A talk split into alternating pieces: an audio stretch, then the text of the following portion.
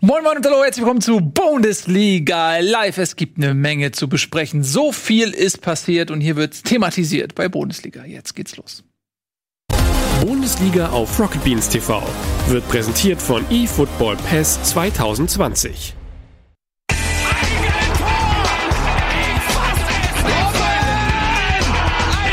Und jetzt explodiert die Bude hier. Kritisiert mir denn nicht so viel. Das ist ein guter Mann. Herzlichst willkommen zu Bundesliga Live, der einzigen Fußballshow der Welt, bei dem es frischen Kaffee gibt. Ich drücke das hier mal ganz langsam runter. Das ist eine sogenannte French Press. Ist erfunden worden von Arsène Wenger. Der hat ja in Frankreich das Pressing erfunden. Alles für den Gag, komplett Kaffee nur für den Gag gemacht. Finde ich, bin ich mit einverstanden. Den ganzen Tag habe ich ganz Tag dran gearbeitet. Nein, es war Scherz, ich bin müde. Hier, äh, ich mache für meine Kollegen gerne Kaffee, damit ihr alle munter seid, äh, denn wir haben heute eine Menge zu besprechen. Ja, ich, du kriegst genug, keine Sorge. Ich will gucken, ob da genug Milch drin ist. Und äh, wir haben nämlich zum Beispiel heute einige ähm, überraschende Tabellenkonstellationen. Wir haben äh, Borussia Mönchengladbach, die erstmal seit den 70ern wieder Tabelle. Du hast nicht gerade die Nase über meinen Kaffee gerümpft. Das gibt's doch nicht. Mal die Milch bitte. Was ist jetzt das Problem mit dem Kaffee? Schmeckt er dir Super nicht? lecker. Schmeckt es ihm nicht? Es schmeckt ihm. Aber es würde ihm noch besser schmecken, wenn er noch mal ein bisschen.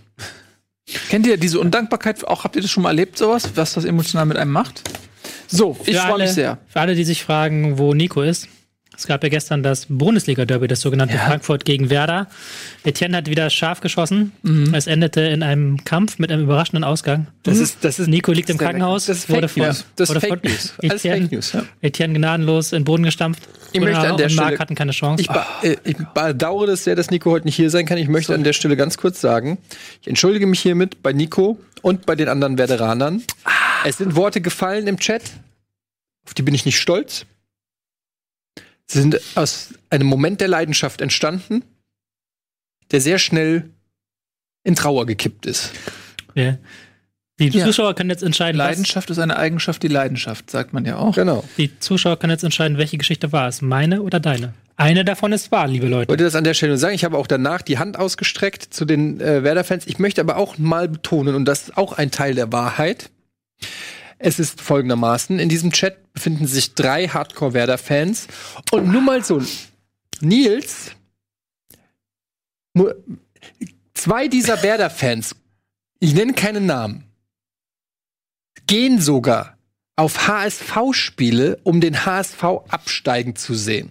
Also, nur mal um zu sagen, wie fies diese Werder-Fans sein können. Ja, Das ist ein- mit den, und ich habe drei davon ein im sehr, durch, ein sehr durchschaubarer Versuch, Nils auf deine Seite zu Nee, ziehen. Ein sehr, ich hab, sehr ich durchschaubarer gestern, Versuch. Ich habe das gestern ganz aktiv versucht und es hat auch nicht geklappt. Ich denn? möchte, Hallo, ich habe doch in deinem Sinne Einfluss genommen im Chat. ja, aber auf ironische Art und Weise. Na, die Ironie war so subtil, die haben die Klump Klumpen da nicht Ich verstanden. möchte damit nur sagen, wenn, wenn, man, wenn dauernd drei Leute auf einen einprügeln, dann habe ich dich noch, der im Prinzip auch Einen grünen Pullover trägt. einen grünen Pullover trägt, das auch kein Zufall ist heute, Tobi, dann kann es eben auch mal passieren, dass wenn man dann in der 90. Minute ähm, oder 89. Minute den Siegtreffer, den völlig verdienten, äh, schießt, dass dann ein bisschen die Gefühle ausbrechen. Das wollte ich einfach nur mal sagen. Gut. Ausbrechen aus dem steten Bundesliga-Alltag wollen auch die Clubs, indem sie die Tabelle derartig gestalten, dass man sie kaum wiedererkennt. Denn die Bayern sind nicht vorne, Borussia Dortmund ist nicht vorne. Nein, Borussia Mönchengladbach, ein Verein, den viele noch aus den 70er Jahren kennen, der hat sich nach ganz oben gemogelt und ja, wirklich so schnell kann es gehen. Äh, Und wenn man sich die Tabelle mal anschaut, ich finde, das sollten wir heute mal direkt zu Beginn der Sendung machen, äh, dann sieht sie so wunderschön aus, als wäre sie aus der Zeit gefallen. Denn äh, Gladbach zwar als erster äh, mit einem Punkt Vorsprung, Wolfsburg ein Punkt dahinter, was auch ein bisschen überraschend ist, wenn man davon absieht, dass Tobias Escher das prognostiziert hat. Aber dann, ihr Lieben, Bayern, Freiburg, Leipzig, Schalke, Leverkusen, jeweils 14 Punkte. Fünf Vereine mit 14 Punkten. Dann äh, Dortmund noch dahinter und auch die Eintracht sitzt dem äh, Führungsoktett. Naja, Im es, Nacken. Es ist halt generell, wenn man mal guckt, alles sehr knapp beieinander. Kein, Wie schön das ist. bis unten hin hat sich noch kein Verein jetzt mal, außer diesen drei Punkten zwischen Paderborn und Köln, hat sich noch kein Verein mit mehr als drei Punkten von seinem Verfolger sozusagen abgesetzt. Das ist für den siebten Spieltag schon außergewöhnlich. Die Liga ist in Zeiten wie diesen noch enger zusammengerückt. Und ähm, da muss man einfach mal sagen, das ist aber auch irgendwie ganz geil ist. Jetzt mal unabhängig davon, dass es natürlich nicht geil ist, dass Gladbach auf geil. Platz 1 ist, ist es generell geil, dass es, äh, dass es so eng ist. Dass es spannend ist und auch ähm, sich noch nicht abzeichnet. Vor allen Dingen, weil auch die Großen jetzt immer mal schwächeln und die Kleinen auch mal einen Großen schlagen. Ähm, ja, ist eine spannende Liga dieses, diese Saison. Genau. Und wir wollen tatsächlich beginnen, eure emotionale Fehde jetzt mal inhaltlich zu bearbeiten. Ähm, Bremen gegen, was ist das jetzt? Hast du da was vorbereitet oder was? Ist das ein Ge Geschenk von der Eintracht für dich? Nein, das ist kein Geschenk. was ist das? Das ist mein Eintracht-Mitgliedsausweis. Du bist jetzt neu, neues Mitglied oder was? ja.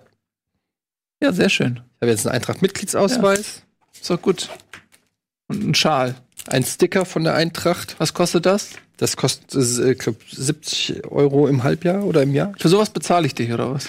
Ich habe mir Folgendes überlegt, Nils. Hier ist das der, äh, Eintracht-Mitgliedsschal. Ja. Äh, und hier gibt es noch ein paar.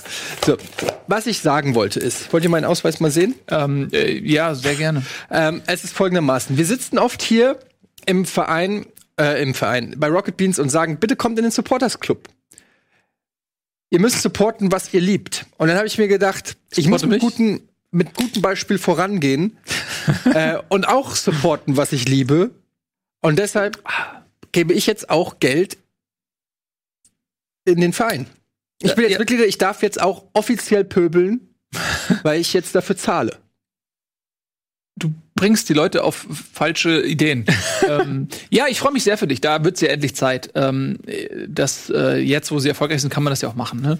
Ähm, also Das wusste ich, dass das kommt. Auf dieses, Ja. auf diesen du Vorwurf hast war du ich vorbereitet. Du hast eine zweite Karte dafür. Das ist die. das ist die, die ich seit Geburt habe. ja. Nein, natürlich. Ich weiß ja, äh, dass du schon ähm, Nein, das auch Problem ist einfach, es schweren einfach Zeiten. Eine es hat sich einfach, Ja. dadurch, dass ich Eintracht-Aktien habe, hat sich das finanziell jetzt auch ermöglicht. Du hast Eintracht-Aktien? Ich finde das. Was mein, war Bitcoin nicht schlimm genug für dich? Doch. was meine, in der Tat. meine Lieblingsfans sind immer die, die, wenn irgendwie ein Trainerwechsel oder sowas kommt oder irgendwas, was ihnen Mhm. nicht gefällt, die dann sagen, ich bin seit 20 Jahren Mitglied des Clubs. Aber jetzt ist es Zeit, meine Clubmitgliedschaft zu beenden. Sie hätten nie im Leben Friedhelm Funkel entlassen dürfen. Ja. Aber im Fall von Schalke zum Beispiel mit dieser Tönnies-Affäre ist das, glaube Ja, ich, gut, ja, zahlreich na passiert. klar, na klar.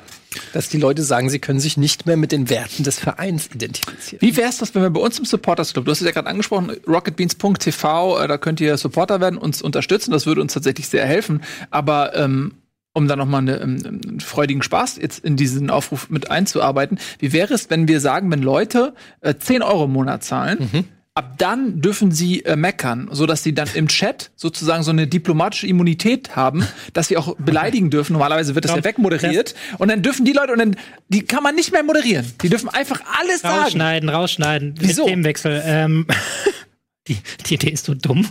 Die Idee ist doch Das ist fantastisch. das nur noch, die Idee ist die, wenn du das machst, Ja. dann geht Deutschland unter in zwei Tagen. dann ist, dann ist Ja. in diesem Land nicht mehr viel übrig, wenn das Modell Schule macht. Der Chat findet das toll. Ich finde das auch gut. Wir Einfach den, das, den Circle Jerk monetarisieren. Ja, wieso nicht? Also, ähm, kommen wir jetzt noch tatsächlich mal auf den grünen Rasen hier. Wir quatschen wieder äh, viel zu viel ähm, nebenher, das wollen wir nicht. So, jetzt, ähm, du hast es ja gerade schon so ein bisschen gesagt, Frankfurt gegen Bremen. Ich mache jetzt mal als ähm, neutraler Zuschauer eine kleine äh, Revue hier, die ich passiere. Ja, Gesundheit. Frankfurt muss man sagen, deutlich dominantere Mannschaft ähm, und hat das Heft in die Hand genommen, zahlreiche Torchancen gehabt, über 30 Flanken in den Strafraum. Gut, muss nach irgendwann nach 30 Flanken muss man vielleicht auf die Idee kommen, ist nicht das hundertprozentig richtige Mittel, aber am Ende des Tages gab es nicht sogar eine Flanke zum Torerfolg. War das nicht auch eine Flanke? Ich weiß es nicht genau. Das war vom pa du meinst das Gegentor zum 2-2? Das 1-1. Ja, das 2-1 war eine Flanke. Das 1-1 war ja diese Ecke. War das nicht eine Ecke oder was war das? Das war der zweite Ball auf jeden Fall, den der Rode dann mit Vollgas ins Tor Ja, jagt. genau. Ja. Genau, und das zweite 2-1 war dann eine Flanke. Das war doch direkt noch eine Flanke eingeköpft. Das meinte ich doch. Genau. Ja, Ähm, das war ein Abpraller von Paciencia, äh, Flanke auf Paciencia, Genau. Paciencia auf Pavlenka, Pavlenka, Abpraller rein. Flanke. So. Okay, was ich sagen will ist, ähm, Bremen 1 geführt, das war, kam schon ein bisschen überraschend. Frankfurt kämpft sich zurück 2-1 und am Ende äh, kurz vor Schluss das 2-1 eben und dann wirklich in der Nachspielzeit noch etwas glücklich dann der Punktgewinn für Werder Bremen. Äh, Kann man als Frankfurt-Fan, glaube ich, ein bisschen unzufrieden sein. 49 Flanken. Ähm, aber ich fand das sehr krass, was Frankfurt gespielt hat. Das taktische System. Ich habe es auf der Taktiktafel aufgezeichnet. Jetzt ist hier so eine schwarze Wand, wo ich nichts sehen kann. Ja, extra. Extra habe ich aufstellen Wenn du zahlst, geht die weg. Eine Paywall. Ähm, Ja, mach mal. ich habe es hier schön aufgezeichnet, weil was äh, jeder von uns kennt natürlich den Begriff abkippende Sechs. Das muss ich euch ja natürlich. nicht mehr erklären. ja. Ähm, abkippende Sechs, ein Sechser, der sich zurückfallen lässt. Normalerweise spielst du es so: Der Sechser lässt sich zurückfallen, die beiden Außenverteidiger rücken auf und du hast hinten eine Dreierkette. Fragbar hat dieses äh, System in äh, nochmal extra äh, besonders gemacht, weil sie nämlich hier hinten mit Dreierkette gespielt haben. Und Rode hat sich dann fallen lassen und die, aus, die äußeren Innenverteidiger konnten weit rausrücken. Und dann waren es nämlich nachher im Verlaufe des Spiels die äußeren Innenverteidiger, die zu Außenverteidiger geworden sind. Dadurch konnten die nominellen Außenverteidiger ins Zentrum rücken. Bremen musste sich arg zusammenziehen. Und du hattest mit Hinteregger und Touré plötzlich zwei Flankenläufer, die völlig frei standen. Das ist wirklich dauernd passiert. Ja, die- Was du Tu- sagst, stimmt. Zum ersten Mal kann ich es nachvollziehen. Ja, Touré, in der ersten Halbzeit war es Hinteregger, der sie- sehr viele Flanken geschlagen hat. Die fand ich noch nicht so geil. Da ist ja auch ab und zu ein hinterm Tor gelandet. In der zweiten Halbzeit hat man dann Touré sehr viel stärker fokussiert und dessen Flanken waren sehr geil. Aber das ist halt schon eine extreme taktische Idee und das fand ich auch extrem gut gemacht. Hat dann natürlich das Problem, dass sie immer auf die Flügel rausgeleitet wurden und dann halt viele Flanken schlagen mussten und das Zentrum gar nicht mehr. Aber wenn du halt mit äh, Bastos, mit Paciencia, Der war ja ähm, leider verletzt. Der, war nicht da. ja, aber also Andres Silva ist überraschend gut bei Kopfbällen. ist auch nicht schlecht bei Kopfballen, aber die haben schon echt kopfballstarke Stürmer da vorne drin, das muss man sagen. Ja, wobei man sagen muss, 47 Flanken, kein Kopfballtor. Also gut, das Tor ist durch den Kopfball. Aber sie hatten Chancen. entstanden. Also Paleflenka hat ja auch ein paar Dinger richtig geil rausgeholt, Ja, muss man sagen. Man muss sagen, also ähm, du hast ja auch schon ganz gut zusammengefasst. Es war, ähm, es war schon in der zweiten Halbzeit vor allen Dingen war das schon ein Spiel auf ein Tor.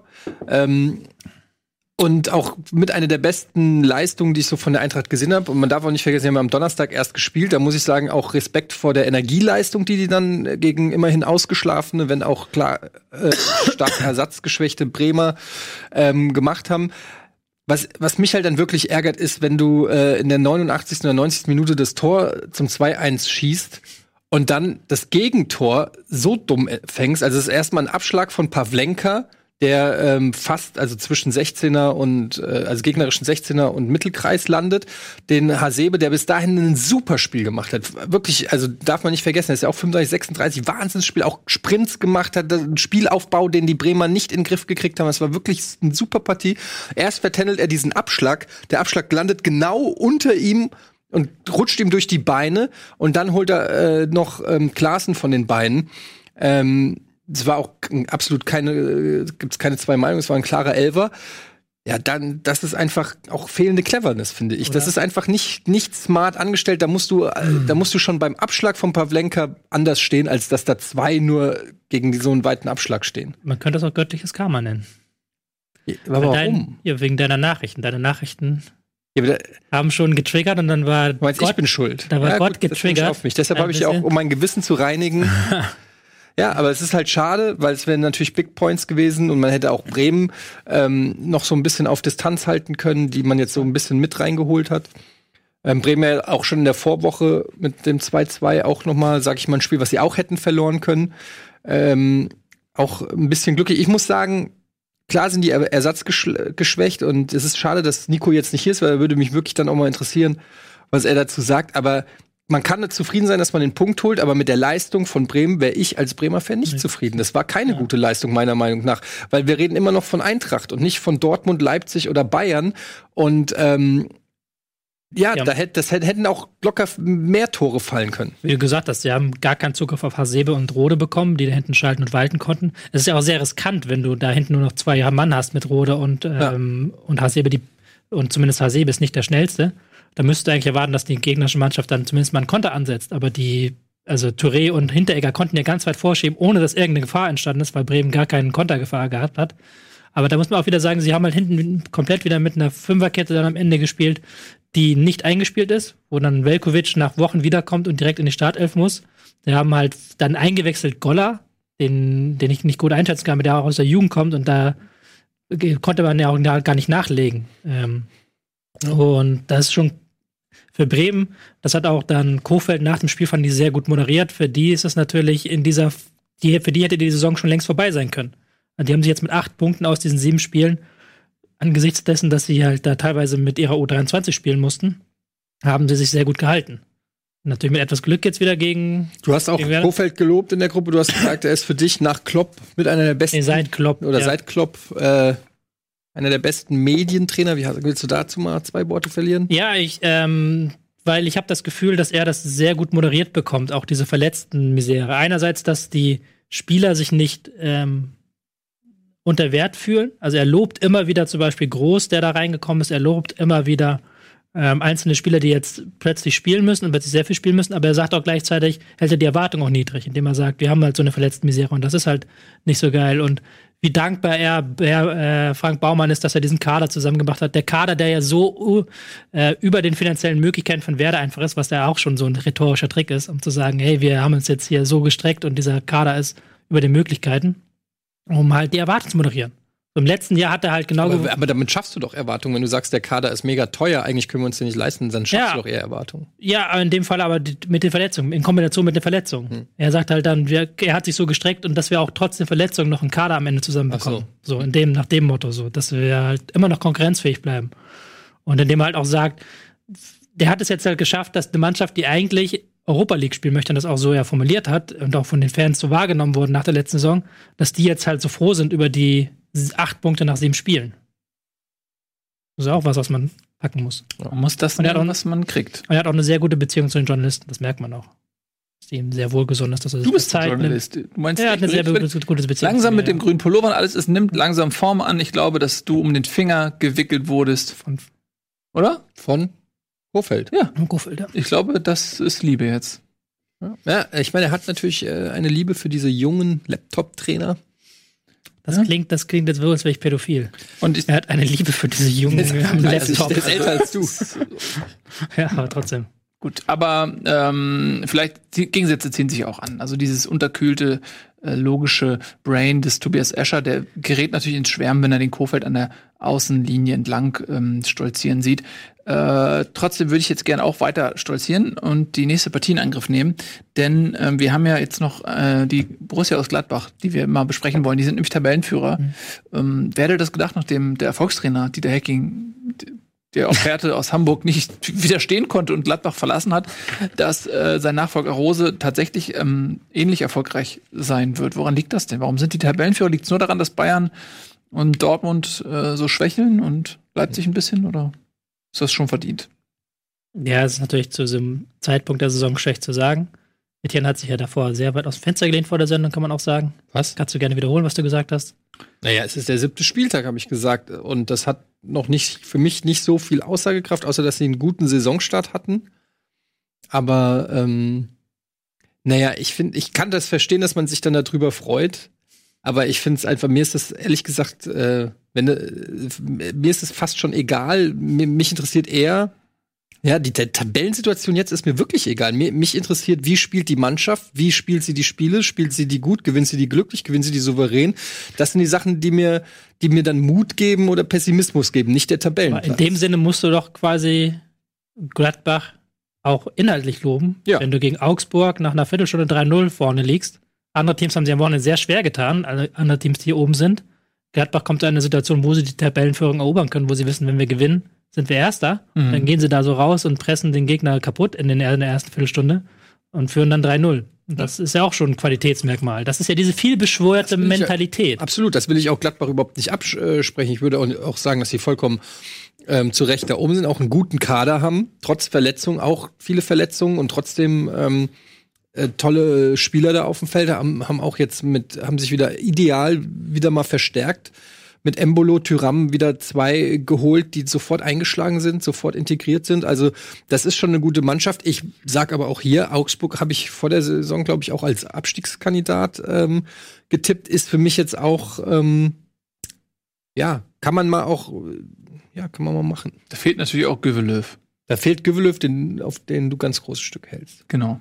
Ich warte jetzt schon bei Comuni seit einigen Wochen auf die Rückkehr Gövelöws. und äh, bei Kickbase, was habe ich gesagt? Comuni gesagt? Nee, gerade ist schon mehr Kickbase. Ähm, und der wird der Abwehr natürlich nochmal Stabilität verleihen, ist ja der Abwehrchef. Äh, übrigens, wenn ihr den jetzt bei Kickbase kauft, kleiner Geheimtipp von mir, kostet gerade zweieinhalb Millionen. Nach der Länderspielpause ist er wieder ähm, dabei, dann geht er ganz schnell hoch auf 15 Millionen. Also Freunde, jetzt Gövelöw kaufen. Ähm, Zurück zum Spiel. Ähm, Augsburg komplett überrannt worden. Und ähm, es ist so ein bisschen auch die Art und Weise. Da waren dann auch so Fehler bei, was äh, der Kubek da ähm, gemacht hat bei diesem einen Tor, wo er erstmal über den Ball schlägt und dann noch die Chance hat, sage ich mal, das kleinere Übel, nämlich den indirekten Freistoß im Strafraum in Kauf zu nehmen und stattdessen irgendwie versucht, den Stürmer mit ja. dem Körper irgendwie so zu blocken. Und ähm, man hat das Gefühl, die schwimmen so ein bisschen in Augsburg und auch Martin Schmidt ist schon so ein bisschen angezählt. Was ja. fehlt denn da? Also ein Torwart. Aber das ist ja schon lange so bei Augsburg. Hm. Augsburg hat, wenn sie in guten Tagen haben, sie eine gute Intensität, ist so ein Aha. typisches Schmidt-Team.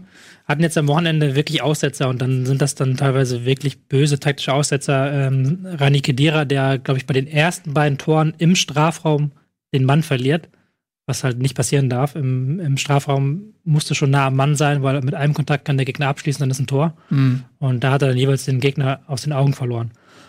Ich wollte noch ein bisschen was zu Gladbach sagen. ja, bitte. Unbedingt. Ist, ja weil ähm, ich das schon beeindruckend finde, wie schnell die ähm, von diesem Hacking-Fußball, den kennst du ja auch mittlerweile sehr gut, der, den ich auch sehr schätze, aber Hacking-Fußball ist, ist ja eher ein gemächlicher Fußball, Dominanz, Ballbesitz, auch mal einen Ball laufen lassen, auch mal hinten rumspielen. Und ähm, Rosa hat es jetzt geschafft, dass Gladbach halt genau das Gegenstück darstellt. Nach vorne, vorwärtsorientiert. Ähm, möchte da vor allen Dingen Zakaria herausheben, der eine unfassbare Saison bisher spielt, mhm. der immer wieder, den das immer wieder schaffen, dass sie ähm, die Stürmer den Ball ablegen zu Zakaria und der dann mit dem Gesicht zum Tor laufen kann. Und der macht unglaublich viele Dribblings. Also der dribbelt unglaublich häufig im Zentrum und lässt dann Gegenspieler stehen. Und das sind so effektive Dribblings, weil natürlich, wenn du im, Tempo, äh, wenn du im Zentrum Tempo aufnehmen kannst, dann Gegner Gegenspieler stehen lässt, dann brennt der Baum beim Gegner. Das haben sie jetzt gegen ähm, Augsburg geschafft. Auch für Augsburgs Doppelsechs, Moravec, Kedera, Piegar schon kritisiert, die fand ich schwach an dem Tag. Aber das ist, das ist so ein, so ein Unterschied. Dass, wenn du einzelne Spieler hast, wo du es schaffst, dass die nochmal auf ein Level höher performen als in der vergangenen Saison, so wie Zakaria. Es ist ein bisschen umgekehrt wie bei den Bayern. Die Bayern im ihrem internationalen Wettbewerb ballern sie weg. Mhm. In der Bundesliga tun sie sich schwer und bei Gladbach ist es dann umgekehrt. Wolfsberg, wir haben es noch nicht vergessen. Ne? Wir haben es nicht. Never, Never forget. forget. Never forget, Wolfsberg, ja, aber das ist gerade mal noch nicht mal eine Woche her. Ne? Mhm. Und ähm, jetzt dann so eine Leistung, das ist schon auch komisch, diese Diskrepanz zwischen diesen äh, zwei Wettbewerben. Ähm, ja. Können wir auch morgen noch mal bei Bundesliga International darüber reden, woran das liegt. Patrick Herrmann möchte ich mal erwähnen. Den hatte keiner mehr auf dem Schirm Tja. und er hat ein sensationelles Spiel geliefert, auch ein Tor geschossen, ich glaube eins vorbereitet ähm, mhm. und wirkte, als ob er nie weg gewesen wäre. Also Wahnsinn. Und das ist natürlich dann auch eine Qualität, selbst wenn du dann äh, Verletzte hast, dass du dann plötzlich die zweite Reihe in Anführungsstrichen, weil, also ich tue mich schwer, Hermann zweite Reihe zu nennen, aber ja, die letzte ist, war er ja dann gespielt, jetzt die ja. letzten Monate, ne? Und dann ähm, es ja. ist Interessant, weil sie auch natürlich das System jetzt ein bisschen umgestellt haben, weil sie haben ja mit Raute immer gespielt, das ist Roses Lieblingssystem auch. Also zwei Tore, sorry. Ja, und eins vorbereitet. Ja, zwei Tore, eins vorbereitet. Ähm, und jetzt haben sie eher mit einem 4-3-3, 4-2-3-1-Ding gespielt, mit ähm, Hermann auf rechts außen, mit einer Rolle, die ihm sehr liegt, wo er halt sehr tororientiert agieren konnte. Das passt wirklich perfekt. Und ich hatte auch das Gefühl, dass sie sich in diesem System sehr wohlfühlen, die Mannschaft. Auch weil so ein bisschen, das war die Kritik in den ersten Wochen, es fehlt so ein Zehner in der Mannschaft für die Raute. Ähm, Benesch sehe ich auch eher auf der 8 Zakaria sowieso. Und Stindel fehlt immer noch. Da merkst du halt, dass da auf dieser Position was fehlt. Und dieser Wechsel halt mit Hermann dann stattdessen rein, der funktioniert aus meiner Sicht auch sehr gut. Mhm. Problematisch ein bisschen jetzt Leiner verletzt, Player angeschlagen, Ginter mhm. auch verletzt. Aber ist ja auch Länderspielpause. Muss ja, man muss man gucken, wie es in zwei Wochen weitergeht. Genau. Und dann, mhm. dann kann man halt wirklich sehen, wo sie stehen. Dann geht es gegen Dortmund, gegen Leverkusen, gegen Rom. Ja, dann kommen so ein Dortmund paar. Ähm, Gladbach, habe ich so Bock drauf kommen so ein paar stärkere Gegner, aber für den Moment ähm, haben sie sich da oben äh, irgendwie auf Platz 1 äh, gewieselt und ich muss auch sagen, ähm, so dieser, dieser Eindruck aus der Euroleague, der so negativ, der haftet da noch dran und ich bin dann schon so ein bisschen überrascht jetzt irgendwie, oh, wow, warte mal, die sind ja Tabellenerster. Das äh, passt so nicht so hundertprozentig zur Wahrnehmung. Man hatte doch ein bisschen das Gefühl, dass dieses System Rose noch ein bisschen Zeit braucht, dass sie noch nicht ganz da sind ähm, und auf einmal sind sie Erster. Mal gucken, wie es dann äh, wird, wenn sie tatsächlich auch ein bisschen stärkere Gegner jetzt bekommen. Mal schauen. Für den Moment sicherlich ähm, schön, für Gladbach mal wieder da oben zu stehen. Und ähnlich weit oben, nur ein Punkt dahinter, ist äh, die Zeitüberraschungsmannschaft. Das ist nämlich der VfL Wolfsburg. Nicht so überraschend, weil du Tobias Escher zu Saisonbeginn das sogar prognostiziert hattest. Und es ist tatsächlich jetzt eingetreten. Ein mageres 1 zu 0 gegen Union Berlin hat geholfen.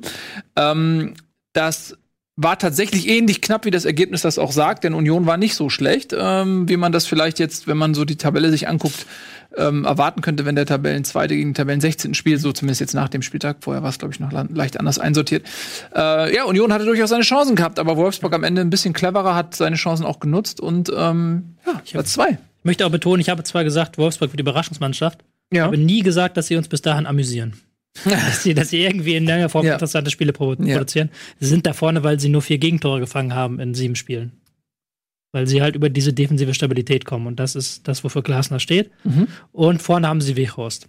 Das muss man ganz klar sagen. Der, ist, der spielt der hat eigentlich schon dieses ganze Kalenderjahr überragend. Hat, ähm, war an sechs von zehn Treffern von Wolfsburg direkt beteiligt, ist jetzt bei vier Saisontreffern. Wieder vorne Bälle abschirmt, wieder sich in die Zweikämpfe wirft, wieder auch in den Strafraum geht. Das ist schon enorm wichtig für dieses Spiel von mhm. Wolfsburg. Gerade weil sie mit ihrem doch eher defensiven äh, Stil Spiele produzieren, die auf beiden Seiten wenige Chancen geben. Ja. Und dann musst du halt die wenigen Chancen reinmachen. Das war auch jetzt der Unterschied gegen Union, die mhm. wieder mal gut gegengehalten haben, die wieder mal defensiv gut standen. Aber dann hat äh, Wechhorst das entscheidende Ding gemacht und war in der entscheidenden Situation da. Ja, erinnert mich ein bisschen an Haller äh, in der letzten mhm. Saison. So auch äh, als äh, Anspielstation äh, groß, äh, kräftig, schwer vom Ball zu trennen und auch noch torgefährlich. Ähm, der hat sicherlich auch einen Markt mittlerweile, also noch einen größeren als vor einem Jahr der Wechhorst. Ähm, Kennst du den Spruch, wer äh, 20 ist und kein Sozialist, der hat kein Herz, und wer 30 ist und immer noch, der hat keinen Verstand. So ähnlich ist es mit, ja. äh, mit Taktikfüchsen wie mir und Strafraumstürmern. Mhm. Wer mit 20 die falsche 9 nicht liebt, der hat kein Herz. Und wer mit 30 nicht den Strafraumstürmer wie Vichos liebt, der hat keinen Verstand. Und ich komme immer mehr dahin, diese Spieler zu schätzen, weil du immer die Möglichkeit hast, den Ball nach vorne zu spielen. Der Ball wird gehalten. Du hast immer die Möglichkeit, dann doch mal eine Aktion über die Flanke aufzulösen und den Strafraum einzuschlagen. Ähm, das sind einfach Optionen, die du einfach in einer Fußballmannschaft, finde ich, nicht nehmen kannst und die nochmal eine ganz andere Qualität reinbringen. Das hast du ja bei Frankfurt gemerkt letzte Saison, das merkst du diese Saison ganz stark bei Wolfsburg. Weil diese minimalen Momente machen dann schon den Unterschied. Und ich bin halt mittlerweile, vor fünf Jahren hätte ich noch gesagt, so falsche Kombination ist super geil.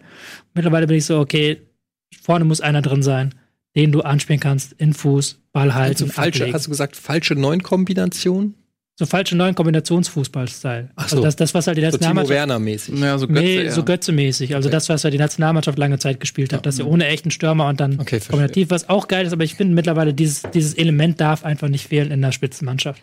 Mhm. Und da macht es halt den Unterschied dann in vielen Spielen aus. Wie zum Beispiel Lewandowski bei Bayern. Ohne Lewandowski wäre Bayern jetzt, sagen wir wie es ist, ja. Abstiegskandidat.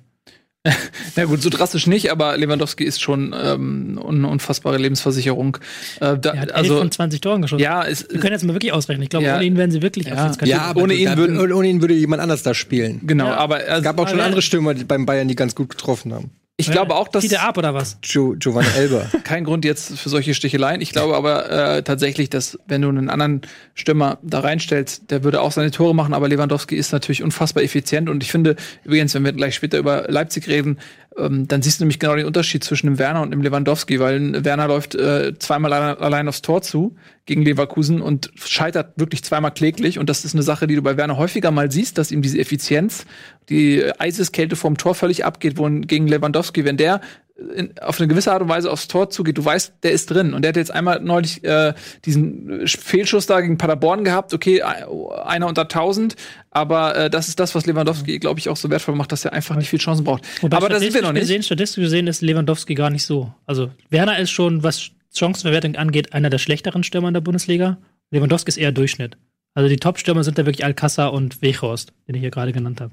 Ja, die halt ähm, aber das ist nur Statistik. Aber ja. so, ich meine, das ist eine Situation, wenn Lewandowski aufs Tor geht irgendwie, der, der hat so eine Sicherheit, den Ball über den Torwart rüber zu chippen ja. oder ihn irgendwie links und rechts flach vorbeizulegen. Und du hast das Gefühl, er weiß immer genau, eine dieser Optionen führt zum Tor. Und das ist, man hat nie das Gefühl, wenn Lewandowski aufs Tor geht, weil, okay, der ist drin. Das ist wie ein Elfmeter. Und das, diese. Hast du bei Werner nicht dieses Gefühl. Das habe ich bei Werner nicht. Aber wir sind noch, noch nicht genau bei diesem Spiel. Lass uns noch ein bisschen ähm, das Wolfsburg-Union-Spiel zu Ende bringen. Ich wollte noch kurz mal die Union-Fans äh, lobend ähm, hervor äh, holen aus der Versenkung, der sie nicht sind, ähm, die haben richtig Stimmung gemacht. Also die haben in Wolfsburg ähm, richtig was abgelassen und das, ich finde es einfach fantastisch, dass die Fans ähm, dieses ja Bundesliga, was sie haben, so abfeiern. Also es macht wirklich Spaß und die bringen ganz viel mit, finde ich, in die Liga und das, ähm, ja, ich finde es toll. Das war ja praktisch ein Heimspiel Ja, für Union. Also die, das Ja. Stadion war ja mehr Union als Wolfsburg Ja, eigentlich. klar. Und ähm, das ist schon, das ist schon krass, weil das auch natürlich die Mannschaft trägt, die fußballerisch, das habe ich auch schon oft gesagt. Rudi und Koch sind nachnominiert. ja, wir haben äh, gestern, ähm, morgen sp sprechen wir ja über die Nationalmannschaft Sebastian Rudi. Are you Sebastian fucking Rudi. kidding me? auch. Tja, Why? ja, because Haben die die letzte Saison nicht geguckt, weil er jetzt ein gutes Spiel gemacht hat oder was? Jetzt sagt mir nicht, der kann auch als Rechtsverteidiger. Ich, ich, ich schätze ja Rudi und Rudi hat ja auch in der Nationalmannschaft gute Spiele gemacht in der Vergangenheit. Das ist Wir albern. wären nicht bei der WM ausgeschieden, hätte er sich nicht verletzt. Ja, ist albern. Ist albern. Der hat, seit, der hat Spiel. Hat letztes Jahr kein gutes Spiel gemacht, das stimmt. Das ist Wahnsinn. Das ist wenn man die Bayern besiegt, kann man auch mal nominiert werden. Weil sobald Weil- er bei Schalke ist, ist er nicht Nationalspieler. Sobald er auf Hoffenheim ist, wird er Nationalspieler. Das ist- Das ist einfach ein Witz. Soll er doch einfach das Best of Hoffenheim und Freiburg und Stuttgart nominieren. Da kann er sich nur noch spielen. Ich reg mich überhaupt nicht mehr auf. Ich habe ich hab gesagt, ich reg mich nicht mehr auf. kannst du morgen machen bei Bundesliga. Ja, mach ich morgen bei Bundesliga. Mach das mal. Ähm, so, Äh, lass ich uns wollte jetzt mal kurz Union Wolfsburg kurz- Union mich- noch ja, mal genau. eben zu Ende Ich besprechen. wollte meinen Satz zu Ende bringen und sagen, dass das fußballerisch von Union schon sehr, ich will nicht sagen dürftig, aber das ist sehr stark auf Zweikämpfe ausgelegt und darauf, dass ein langer Ball vorne durchkommt, ein Stürmer ihn passend weiterleitet. Das ist dieses Darmstadt-Modell. Und das steht halt schon in einem gewissen Kontrast. Eigentlich gar nicht mal so, aber es gehört halt vielleicht zusammen sogar, dass du diese Unterstützung der Fans, die bedingungslose hast und diesen auch rein auf Kampf fokussierten Fußball. Und damit sind sie besser in der Bundesliga unterwegs als andere, als die anderen Aufsteiger, Paderborn und Köln. Mhm. Weil das vielleicht auch da so eine Symbiose ergibt. Das ist jetzt schon fast schon ein bisschen Esoterik, aber Esoterik mit Erik. Das neue Format. Mit Tobias Escher. mit Tobias Escher. Okay, war's das? Also ist das deine, dein Abschlussfazit? Esoterik mit Escherik. Der Schere, es wird nicht Nee, besser. Es wird nicht besser, sorry. Ich kann das nicht. Das überlasse ich dir, wie Kannst das du Ähm. Gut, weißt du, was du kannst? Kannst du mal die Werbung moderieren? Ich sag dir mal, äh, was jetzt kommt. Wir machen jetzt nur einen Spot, einen einzigen Spot, dann sind wir wieder zurück und dann geht's hier direkt weiter mit Fußball. Wolltest du den Leuten das mal eben sagen? Liebe Leute, wir machen nur einen einzigen Spot und danach geht es weiter mit den Bayern.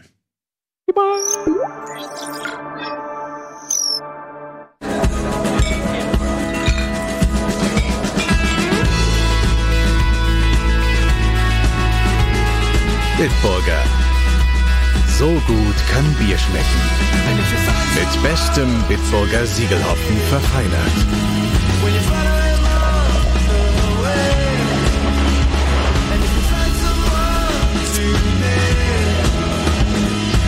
Und deshalb bitte ein Bit. Herzlich willkommen zurück. Etienne kocht noch ein bisschen aufgrund der Nominierung. Ey, Robin Koch statt Mats Ja. Hummels. Ist doch ein Witz. Gut, aber ey, wer will, wer denkt Böses, aber Freiburg ist gut in die Saison gestartet, ne? Man will's ja, immer, aber es ist schon der, der ehemalige Freiburg-Präsident ist DFB-Präsident und äh, es ist wirklich alles schon so ein bisschen. Aber hey, es ist nur ein Testspiel und da werden mal Leute ausprobiert und da reingeschmissen und sich angeguckt. Kannst ja mal testen. Kannst ja Kannst ja mal testen, ne? Ich glaube nicht, dass das äh, ein Europameisterschaftskader ist. Es gibt viele Absagen und so weiter und so fort. Äh, übrigens, Sachen, die ihr nicht absagen solltet. Das wäre zum Beispiel ein Fußballspiel in der Allianz Arena. FC Bayern München spielt tatsächlich gegen Union Berlin und äh, ihr habt die Chance dabei zu sein. Unsere guten Kumpels hier von Konami, die uns hier auch so ein Trikot zur Verfügung gestellt haben, die ähm, laden euch mal wieder ein, dabei zu sein in der Allianz Arena und ihr könnt zwei Karten gewinnen. Geht bei uns auf rocketbeans.tv. Dort im Blog findet ihr alle Infos. Was müsst ihr tun, um dabei zu sein? Also, vielen Dank an Konami an dieser Stelle und wir machen dann auch direkt weiter mit den Bayern, wenn wir schon mal dabei sind. Ja, sicherlich. Und äh, da hagelte es, angetrieben vom überragenden Sebastian Rudi, eine 2 zu 1 Niederlage gegen die TSG Hoffenheim 1688. Und diese schöne Euphorie, die man aus London mitnahm an die Sebener Straße, scheint sobald, äh, sogleich schon dahin zu sein. Ähm, Eine Heimniederlage gab es auch schon länger nicht mehr, oder? Für die Bayern? Für die Bayern müssen wir jetzt In, gucken. in der Bundesliga? in der Bundesliga, Genüstepa aus dem Kopf. Aber Das hätte ich als wie konnte das geschehen? Ist doch die Frage. Wie konnte das geschehen? Ich bin noch am Recherchieren. Etienne muss uns erzählen, wie das geschehen konnte. Zwei Tore, Das ist korrekt. Adamian. Sehr sympathischer Bengel, habe ich mir das Interview noch angeguckt, hat mir gut gefallen. Ähm, ja, es war eigentlich die Saison, die beste Saisonleistung von Hoffenheim, was jetzt nicht so schwer ist, weil Hoffenheim diese Saison noch keine gute Leistung äh, so richtig über zwei Halbzeiten geliefert hat. Ähm, die Bayern waren trotzdem eigentlich auch äh, nicht schlecht, aber haben halt auch viele Chancen nicht reingemacht. Vielleicht ein Mentalitätsproblem. Ähm, aber ja, es ist, es ist in der Tat ein bisschen komisch und wir werden da morgen auch bei Bundesliga International noch mal drauf eingehen, warum da so eine Diskrepanz ist zwischen den Leistungen in internationalen Spielen und dann in der Bundesliga. Es gibt offensichtlich da irgendwie Probleme, diesen Switch umzulegen. Woran das genau liegt, also Erschöpfung würde ich jetzt mal tatsächlich ausschließen, sondern es ist, glaube ich, wirklich einfach so ein Mentalitätsding. Champions League ist wahrscheinlich auch ein sehr berauschender Event, wenn du da sieben Tore schießt und dann ist es vielleicht dann nicht so einfach. Vielleicht hätte man auch mehr rotieren müssen. Es war fast die gleiche Elf, die auch gegen Tottenham gespielt hat. Ich glaube, außer äh, Thiago, der in der Startelf dann war für Kimmich, äh, äh, auf der Sechs war Kimmich äh, wieder auf die Rechtsverteidiger. Aber da hätte man vielleicht die Chance nutzen können an Nico Kovacs Stelle, um dann mal ein bisschen zu rotieren, um anderen äh, Spielern die Chance zu geben, sich zu zeigen.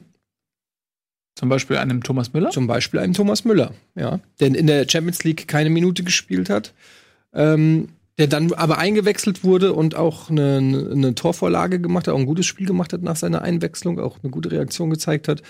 Aber da kann man durchaus schon mal fragen, ob das alles so, ja, so richtig war. Letzte Heimniederlage in der Bundesliga vor ziemlich genau einem Jahr gegen Gladbach.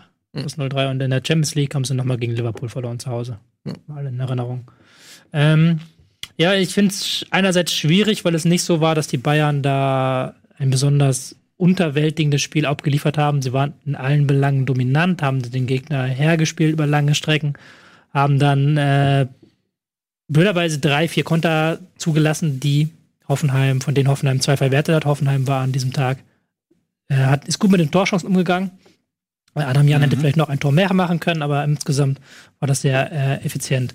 Man hatte bei Bayern zeitweise das Gefühl, dass diese Selbst, dieses Selbstbewusstsein, was man getankt hat, in Arroganz übergeht. In dem Sinne, ähm, irgendwann machen wir da schon das Tor und dann nicht diese Zielstrebigkeit nach vorne gehabt äh, zu haben. Das zweite Problem, was ich mit den Bayern habe, ist, dass sie diese Dominanz nicht über 19 Minuten hinbekommen. Und dass sie sehr häufig sehr improvisierte Staffelungen haben im Ballbesitz und dadurch sind sie dann gegen Konter anfällig. Ähm, bei Ballbesitz wird mir manchmal unterschätzt, dass Ballbesitz auch immer eine defensive Funktion hat. Also wenn ich den Ball habe, kann der Gegner kein Tor schießen. So, wenn ich den Ball hinten laufen lasse, ist das langweilig für den Zuschauer, aber es ist geil für mich, weil ich dann keinen Ballverlust habe. Und wenn ich bei Ballbesitz geil stehe, kann ich nach Ballverlust direkt nachsetzen. Wenn ich bei nach Ballverlust nicht geil stehe, dann muss ich aufpassen, ähm, dass ich dann nicht in den Konter fange. Und das ist, sind die Bayern zwei, dreimal, auch weil Süle Boateng nicht besonders gut harmoniert haben. Da hinten hat mir Hernandez in den ersten Wochen sehr viel mehr gefallen, der mit sehr viel Druck rausgegangen ist aus der Abwehr Der und Bälle gewonnen ne, hat, der verletzt ist jetzt. Ähm, und dieses Süle Boateng-Ding hat mich so ein bisschen erinnert an letzte Saison, das Spiel gegen Düsseldorf, wo sie 3-3 Mhm. gespielt haben, wo sie halt wirklich dann Ja. die Konterabsicherung null gut, äh, null funktioniert hat. Und das war jetzt wieder der Fall in diesem Spiel. Und so eine Kleinigkeiten können dann schon dafür sorgen, dass die Bayern auch mal ein Bundesligaspiel verlieren, auch wenn sie eigentlich das Ding, eigentlich ist es so ein typisches 2-1-Spiel ohne große Aufregung nach der Champions League, aber Adamian hatte was dagegen. So sieht's aus. Ja, ähm, ein bisschen schläfrig, aber die Bayern profitieren davon, da, dass alle anderen auch schwächeln, so dass sie jetzt noch sich keine Sorgen machen müssen, glaube ich mal. Ähm, 20 Torschüsse übrigens zu 8, ne? Das mal so als kleine Statistik gegen den Ergebnistrend hier. 20 zu 8 Torschüsse für die Bayern. Also, das drückt auch schon so ein bisschen aus, dass Hoffenheim durchaus sehr effizient gewesen ist, Ja, ne, ist halt- daraus zwei Tore zu machen. Ist ein bisschen blöd, dass es nicht der erste Aussatz in dieser Saison war, sondern dass sie ja schon haben Punkte liegen lassen. Ja, das stimmt. Aber ja, trotzdem, also noch ist da gar nichts passiert. Ne? Also 14 Punkte, das ist äh, zwei besser als Dortmund und also von, da ist, ich glaube, Aber immerhin jetzt zwei Punkte hinter Gladbach, hinter, einen hinter Wolfsburg. Sie haben die Meisterschaft nicht mehr in der eigenen Hand. Sie müssen jetzt auf Fehler der naja, Konkurrenz sie haben sie hoffen. sehr wohl in der eigenen Hand, weil sie noch gegen Wolfsburg Ah, und gegen Gladbach spielen stimmt. und die müssen sie dann nur gewinnen. Das stimmt. Dann haben sie es noch in eigener Hand. Ja. Ähm, ich freue mich über diese Momentaufnahme. Ich finde es einfach schön, dass die Tabelle so ausgeglichen ist und dass wirklich theoretisch der Tabellensiebte äh, kann nächste oder übernächste Woche nach der Länderspielpause Tabellenerster sein. Wie geil ist das denn?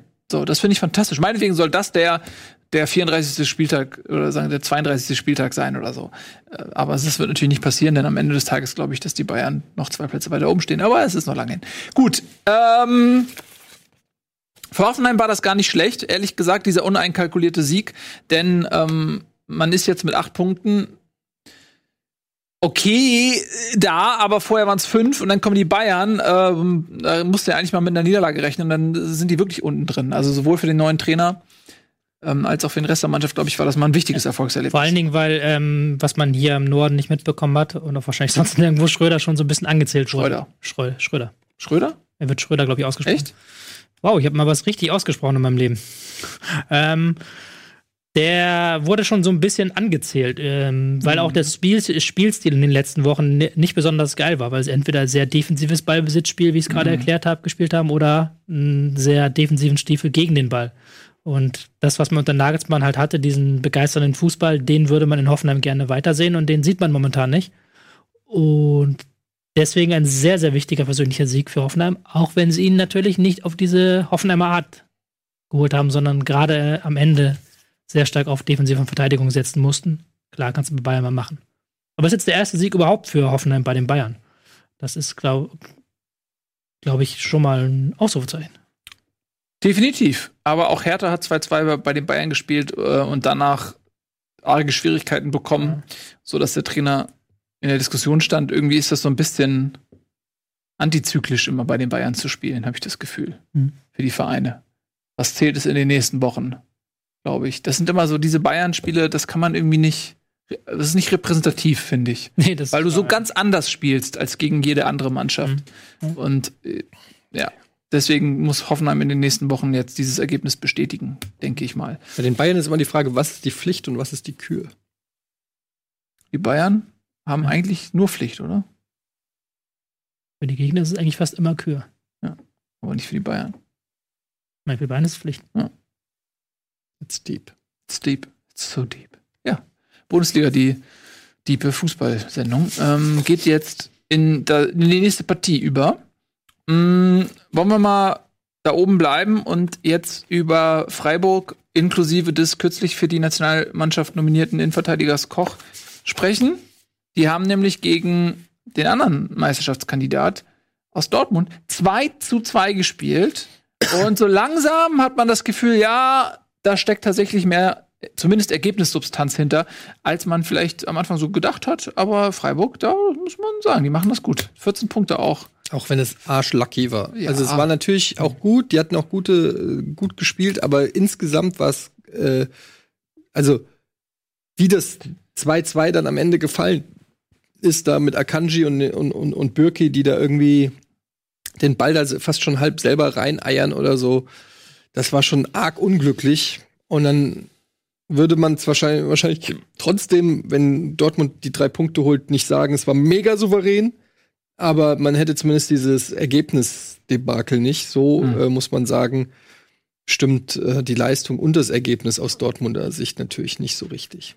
schlagen da zwei Herzen in meiner Brust. Das eine Herz sagt, Dortmund hätte das Ding gewinnen müssen, wie du es gerade erklärt hast. Ähm, das andere Herz sagt, eine Spitzenmannschaft muss das eigentlich souveräner spielen. Und eine Spitzenmannschaft äh, gehen in Freiburg ähm, sechs Torschüsse für Freiburg, acht Torschüsse für Dortmund. Dortmund ähm, relativ defensiv aufgetreten, fand ich auch. Also die hatten im Ballbesitzspiel wieder nicht viel Zug, haben sich dann nach dem, ähm, war es das äh, 1-0 nach dem 1-0 und dann später auch nach dem 2-1 sehr weit hinten reingezogen, haben dann sehr passiv agiert. Da müsste man dann eigentlich vielleicht erwarten, dass man das, dass sie es vielleicht ein bisschen druckvoller spielen, dass sie es ein bisschen aggressiver zu Ende spielen, aber das ist halt nicht der Stil von Lucien Favre. Und man hat schon so ein bisschen das Gefühl, dass da jetzt auch eine Trainerdiskussion schon gestartet ist. Also man hat nicht das Gefühl, es ist eine Trainerdiskussion gestartet. Frage ist von wem und mit welchen Motiven? Wer steckt dahinter? Ja, Wer profitiert? Peter Neururer, selbstverständlich, der sich da selbst ins, Gespräch gebracht hat. Ähm, nee, würde er natürlich nicht tun, weil er als Schalker das nicht machen würde. Aber ähm, woher das kommt, weiß ich auch nicht. Aber du hast natürlich gestiegene Ansprüche. Nicht nur, weil du sie selber formuliert hast, denn Dortmund hat im Gegensatz zur letzten Saison ganz klar ausgegeben, wir wollen Meister werden, ähm, sondern weil sie die auch durch ihre Transfermarktaktivitäten einfach untermauert haben, diese Ambitionen. Und sie haben einen unglaublich starken und auch breiten Kader Mhm. mit vielen Optionen. Und da ist es einfach zu wenig, wenn du in Freiburg 2-2 spielst, wenn du ähm, in ähm, Berlin bei Union verlierst, so das das wiederholt sich, also diese diese unnötigen äh, Punktverluste. Das ist eines Meisters, sage ich mal, nicht würdig. Klammer jetzt mal das Berlin-Spiel aus. Gegen Frankfurt, okay, 2-2. Gegen Bremen sehr glücklich, also sehr unglücklich 2-2. Und jetzt auch wieder gegen Freiburg sehr unglücklich 2-2 mit so einem richtig blöden Gegentor in der letzten Minute, was er eigentlich auch nicht unbedingt mega angekündigt hat. Äh, Da ist es halt schon schwierig, jetzt daraus eine Krise zu formulieren. Aber wenn du in die Zeitung guckst, hast du schon sehr stark das Gefühl, dass da eine Krise gemacht wird. Also die Bild hat jetzt sehr stark in einem Kommentar gegen ähm, Favre geschossen. Auch die Süddeutsche ist da ähm, sehr stark auf diesem, auf einem Anti-Favre-Kurs jetzt unterwegs. Und da, das wundert mich so ein bisschen, weil so schlecht, dass du jetzt den Trainer nach sieben Spieltagen wechseln musst, ist es aus meiner Sicht nicht. Also, ähm, wir kennen ja auch den ein oder anderen BVB-Fan hier im Haus. Und die sind auch nicht so wirklich zufrieden. Also, es ist Mhm. natürlich die Frage, äh, sind das alles nur, äh, plappern die nur nach, was in der Bild-Zeitung steht? Ja, gut, im Fall vom Timo jetzt äh, sicherlich. Und, Äh, Timo ist aber auch bei der Antifav. ja. Aber, ähm, das ist gar nicht in der Regie, der hat es gar nicht gehört, glaube ich. Ein roter Fleck leuchtet. Oh, doch, er sieht's offensichtlich. ähm, naja, aber also man kann, ich finde, es ist einerseits eine Ergebniskrise, weil Dortmund hätte einfach auch schon viel mehr Punkte haben können aufgrund der Torchancen, die sie oft nicht verwandelt haben. Auf der anderen Seite hat man aber auch schon das Gefühl, also zumindest das zwischen Favre und dem Publikum oder den Fans, der Funke nicht so rüber äh, ist die eine Sache. Aber die hat ja auch schon bei Funkel, äh, bei Funkel, bei Tuchel, Das wäre geil, wenn Äh, Funke bei- jetzt kommen würde. bei Tuchel schon immer für Ja. Probleme gesorgt. Und ich glaube, du brauchst einfach in Dortmund, das habe ich ja auch das letzte Mal schon gesagt, du brauchst dann halt offensichtlich einen Trainer, der nicht nur fachlich äh, gut kann, der nicht nur die Mannschaft gut führen kann, sondern der auch ins Umfeld und zu den Fans und den allem passt. Und da tut sich Dortmund das Gesamtpaket äh, schwer, das Gesamtpaket im Trainer zu finden. Aber das ist doch auch, was du letzte Woche gesagt hast. Irgendwann muss man doch mal über diese Ex-Jürgen Klopp, Ich habe das gesagt. du hast es gesagt. Ich sage viel kluge Sachen. Mhm. War er das wirklich? Es existiert ein Clip davon, Ja. den ich mir fünfmal angeguckt habe, Okay. weil ich sehr stolz auf mich bin, dass ich was Kluges gesagt habe. Okay, dass man über die Ex-Jürgen Klopp hinwegkommen Ja. muss und dass man halt nicht immer danach trauern kann. Und Nee, dass man nicht immer, natürlich. weil es, es gibt halt keinen kein Trainer, der passt. Tuchel war zu hart zu den Spielern, Favre ist zu weich zu den Spielern, äh, Peter Stöger ist zu österreichisch, ähm, Peter Bosch ist zu offensiv, Peter Stöger ist zu defensiv, keine Ahnung. Jetzt, Ja. jetzt haben sie schon irgendwie geistern wieder 10.000 Namen durch die Gazetten und da ist auch wieder keiner gut genug, wenn ich mir auf Twitter meine BVB-Fans angucke, denen ich da folge. Welche Namen denn? Mourinho. Äh, zum Beispiel Wenger ist ein Name, der durch die Gegend geistert. Ralf Rangnick hatte ich irgendwo gelesen. Ähm, Hannes Wolf, Roger Schmidt. Und da, Hannes Wolf? ja, Hannes Wolf hat ja eine BVB-Vergangenheit. Ja, ich weiß, aber auch eine HSV-Vergangenheit. Ja, stimmt. und auch eine Stuttgart-Vergangenheit. Ja. Ähm, und da ist dann, ja gut, du kannst halt nicht allen recht machen so. Und ich weiß halt nicht, ob das ist, ob Favre jetzt so unerfolgreich ist mit dieser Spielweise. Ich glaube, wenn man das besser durchziehen würde, könnte man damit auch noch mehr Erfolg haben, als man hat. Ich glaube auch Hm. unabhängig von den Fans, die Frage ist, steht die Mannschaft geschlossen hinterm Trainer? Erreicht er die Mannschaft genau so und ist die Mannschaft hundertprozentig zufrieden? Und oft ist es ja so, wenn so ein Trainer so lange dann auch in den Schlagzeilen ist und so weiter, da, dass da oft auch manchmal auch was im Argen liegt. Ja, aber es geht, hätte ich gerne Ralf hier, weil ich glaube aber auch, dass die Mannschaft das natürlich mitbekommt und es auch mitbekommt, Als wenn. Alibi, meinst du? Ja, dass sie auch mitbekommt, wenn der, wenn die Vereinsoberen nicht so hinter dem Trainer stehen, weißt du? Mhm. Dass sie halt auch wissen, wenn der Vereinsoberen hinter dem Trainer steht, wissen sie auch, ist egal, was wir machen, der wird jetzt bleiben so. Und vielleicht ist das auch nicht so der Fall. Das ist jetzt eine blöde Ferndiagnose, die man nicht sagen kann. Es fällt aber schon auf, wie du es gerade gesagt hast, dass es keinen Spieler gibt, der in einem Interview offen sagt, Favre ist der geilste Trainer der Welt. Die müssen da irgendwie rauskommen. Da wird dann über andere Dinge geredet. Über Mentalitätsscheiß. ist auch irgendwie, also ist auch das der falsche Zeitpunkt, irgendwie zu sagen, Favre ist der geilste Trainer. Was ist denn die Grundlage dafür? Das würde ja im Prinzip bedeuten, der Trainer holt das Maximum aus den Möglichkeiten heraus und das ist ja einfach lächerlich, das zu behaupten. Also äh, das muss ja im Umkehrschluss aber auch nicht bedeuten, dass sie unzufrieden mit dem Trainer sind. Ähm, aber Fakt ist, dass Dortmund zumindest von den Ergebnissen her unter den Erwartungen performt und dass man natürlich dann anfängt, auch über den Trainer zu reden, gerade wenn man eben guckt, was sie für einen Kader für, zur Verfügung haben. Und äh, das ist meiner Meinung nach nach den Bayern klar der beste Kader, auch in der Breite. Äh, Und ja, das ist natürlich dann einfach ein bisschen enttäuschend. Und es ist, finde ich, auch immer so, so eine gewisse Tragik dahinter, wenn man sich ähm, vor Augen führt, dass die Möglichkeit, Meister zu werden, aufgrund der Schwächephase der Bayern, dieses Jahr wieder ähnlich wie letztes Jahr so groß ist, wie sie in der Vergangenheit, in der äh, kürzlich zurückliegenden Vergangenheit nicht mehr da war und auch vielleicht in naher Zukunft nicht mehr da sein wird, wenn die Bayern mal wieder richtig aufdrehen. Wer weiß, was die denn nächstes Jahr noch mal auf machen auf Transfermarkt. Also das ist das, was immer so ein bisschen schade ist, oder? Ja, aber wie gesagt, da bin ich auch bei dem, was ich vorhin gesagt habe. Es ist erst der siebte Spieltag. Dortmund hat die zweitmeisten Tore der Liga geschossen, äh, fangen vielleicht auch dann hinten dann zu einfach durch dumme Tore. Ähm, es hätte, die hätten locker jetzt auch Tabellenführer sein können. So, und dann würde diese ganze Diskussion nicht stattfinden. Auch, auch jetzt im Spiel gegen Freiburg waren wieder Chancen da von Spielern, die normalerweise die Dinge auch reinmachen. Ich finde, das ist das, was ich vorhin gesagt habe. Die Tabelle ist nicht so entscheidend. Wichtig ist, wie spielt die Mannschaft. Und da muss man dann die Frage stellen, spielt Dortmund einen guten Fußball oder spielt sie nicht einen guten Fußball? Und dazu habe ich zu wenig Dortmund-Spiele gesehen, um das beurteilen zu können. Herzlichen Glückwunsch. Vielen Dank. Ja, naja, gut. Also ich äh, finde, zum, das Gutspielen ist die eine Sache, aber äh, ich bin eben auch der Meinung, dass wenn du einfach zahlreiche hochkarätige Chancen nicht reinmachst, dass es irgendwann auch nicht mehr nur eine Frage von Pech ist, sondern auch von Qualität. Wir haben vorhin drüber gesprochen, der Unterschied zwischen Timo Werner und äh, Robert Lewandowski ist der, dass Lewandowski die Dinger reinmacht und Werner nicht. Und ähm, klar, Alcázar hat eine super Quote, aber trotzdem, also Ja, die Bayern haben auch verloren, obwohl sie Lewandowski haben. Der hat trotzdem Tor gemacht, Ja. Lewandowski. Warum musst du immer widersprechen? Warum müssen Fakten immer wieder sprechen? Ja. Ja, egal. Also, ähm, aber hey, wir sind eine Fußball-Bundesliga-Sendung und wenn nun mal äh, Dortmund äh, uns diesen Anlass bietet, darüber zu reden, dann machen wir es natürlich auch. Ähm, so, wer hat noch Anlass geboten, drüber zu reden? Spitzenspiel, Leverkusen gegen Leipzig oder was, ne? Das war doch mal ein schöner Kick. Die ähm, Leipziger, die kamen jetzt aus einem kleinen Erfolgsloch, haben in der Champions League völlig unnötigerweise zu Hause verloren, 2 zu 0 gegen Lyon und ähm, haben auch in der Bundesliga zuletzt nicht immer so performt, wie man das gerne gesehen hätte. Und da kam ja eigentlich Leverkusen gerade recht, um ähm, quasi das 1 zu 3 von letzter Woche zu Hause gegen Schalke vergessen zu machen. Hat nicht ganz geklappt, 1 zu 1. Aber auch da, und jetzt bin ich wieder bei äh, Timo Werner, wie schon in der Champions League und auch wie schon äh, zumindest zeitweise gegen Schalke 04, die Effizienz. Leipzig hat nicht schlecht gespielt, die haben ihre Chancen gehabt. Allerdings Timo Werner läuft zweimal allein auf den Torwart zu. Und beide Male war das relativ schlampig verdaddelt. Aber du hast natürlich einen Riesentorhüter mit äh, Radetzky da Er ist an die 1,90. äh, stehen. Er ist ein großer Torhüter, das wollte ich damit sagen. Ähm, und außerdem Effizienz versichert. Dann bist du voll und ganz gesichert.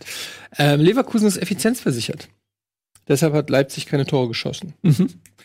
Nein, was du sagst, ist richtig. Ähm, wir haben uns ja auch noch mal das Ganze angeguckt und ähm, festgestellt, dass Timo Werner sehr schnell ist und dadurch immer wieder in aussichtsreiche Kontersituationen kommt, wo er allein auf den Torhüter zuläuft, aber dann einfach teilweise nicht cool genug abschließt oder sich für oder die falsche Entscheidung trifft. Und das ist in der Tat schon auch ein bisschen ein Qualitätsding. Muss man einfach dann auch sagen. Er ist natürlich ein super Stürmer und würde wahrscheinlich äh, 17 Vereine oder 16 Vereine in der Bundesliga auf jeden Fall verstärken. Aber für den ganz großen Wurf reicht es dann vielleicht nicht. Vielleicht auch ein Grund, warum die Bayern ihn nicht verpflichtet haben im Sommer. Ja, oder auch andere Vereine. Oder auch andere.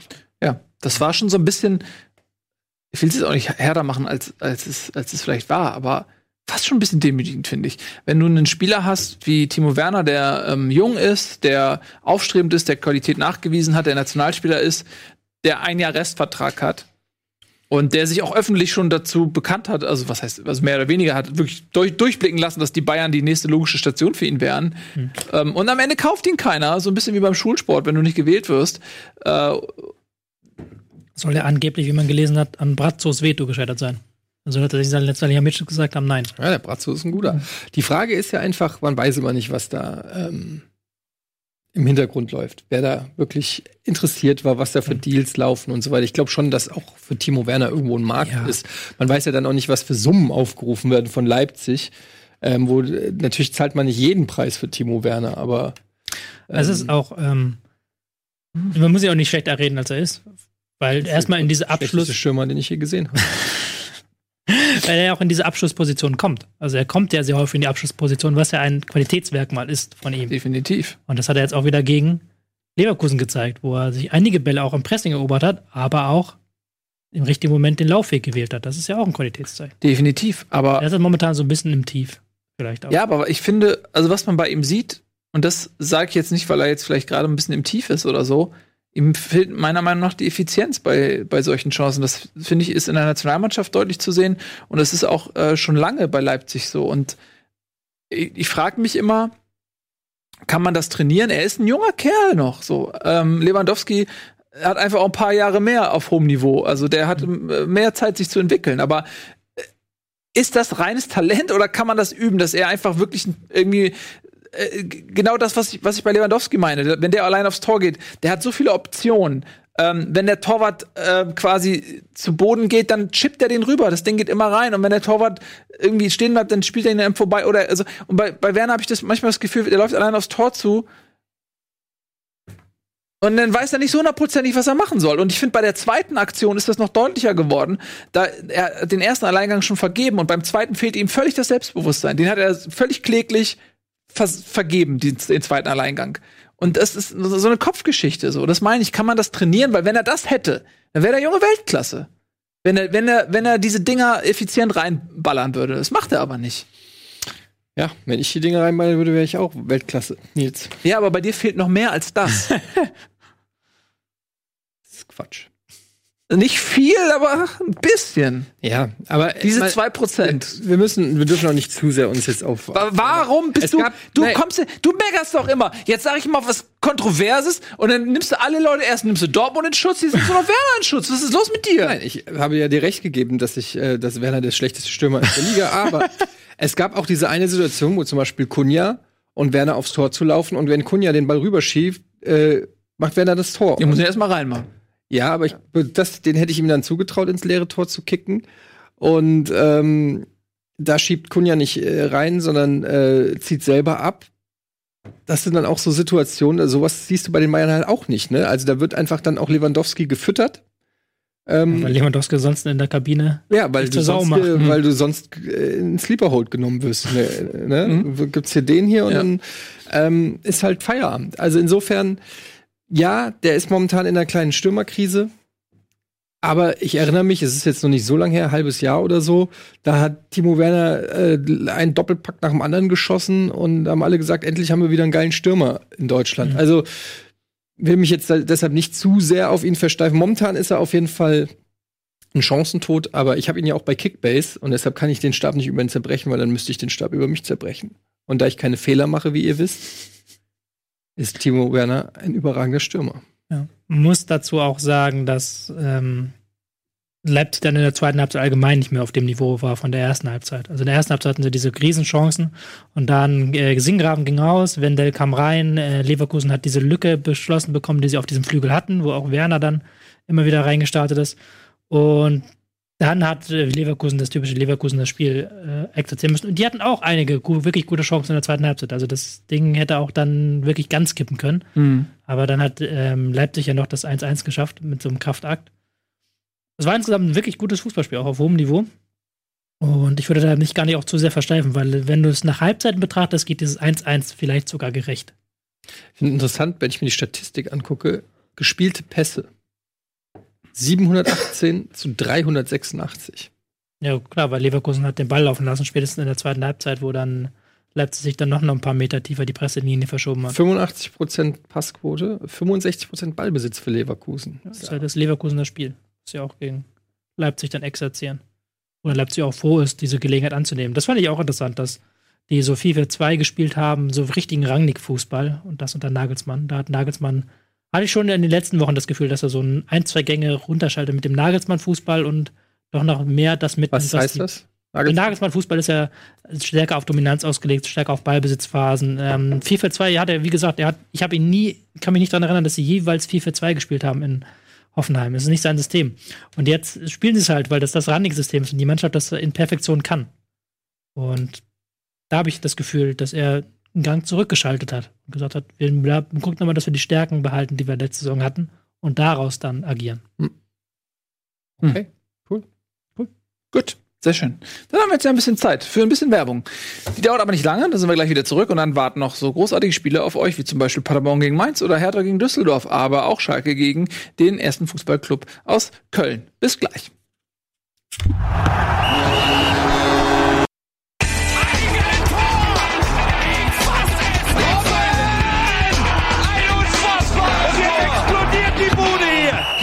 Mir denn nicht zu viel. Das ist ein guter Mann. Herzlich willkommen zurück, die Damen, die Herren. Wir freuen uns sehr auf eine weitere halbe Stunde Bundesliga live. Heute gibt es unter anderem noch zu besprechen Schalke 04 gegen ersten FC Köln. Die waren mal wieder für wenige Minuten äh, Tabellenführer, die Gelsenkirchener. Hat am Ende nicht geklappt, weil Hector, der Kölner Kapitän, was dagegen hatte und kurz vor Feierabend noch mal wie einst Uwe Seeler fast mit dem Hinterkopf nach einer Ecke das 1 zu 1 erzielte. Und deswegen muss sich Leib äh, Schalke jetzt mit einem erbärmlichen sechsten Platz begnügen. Er hätte ein Tabellenführer sein können. Sie hätten Tabellenführer sein können.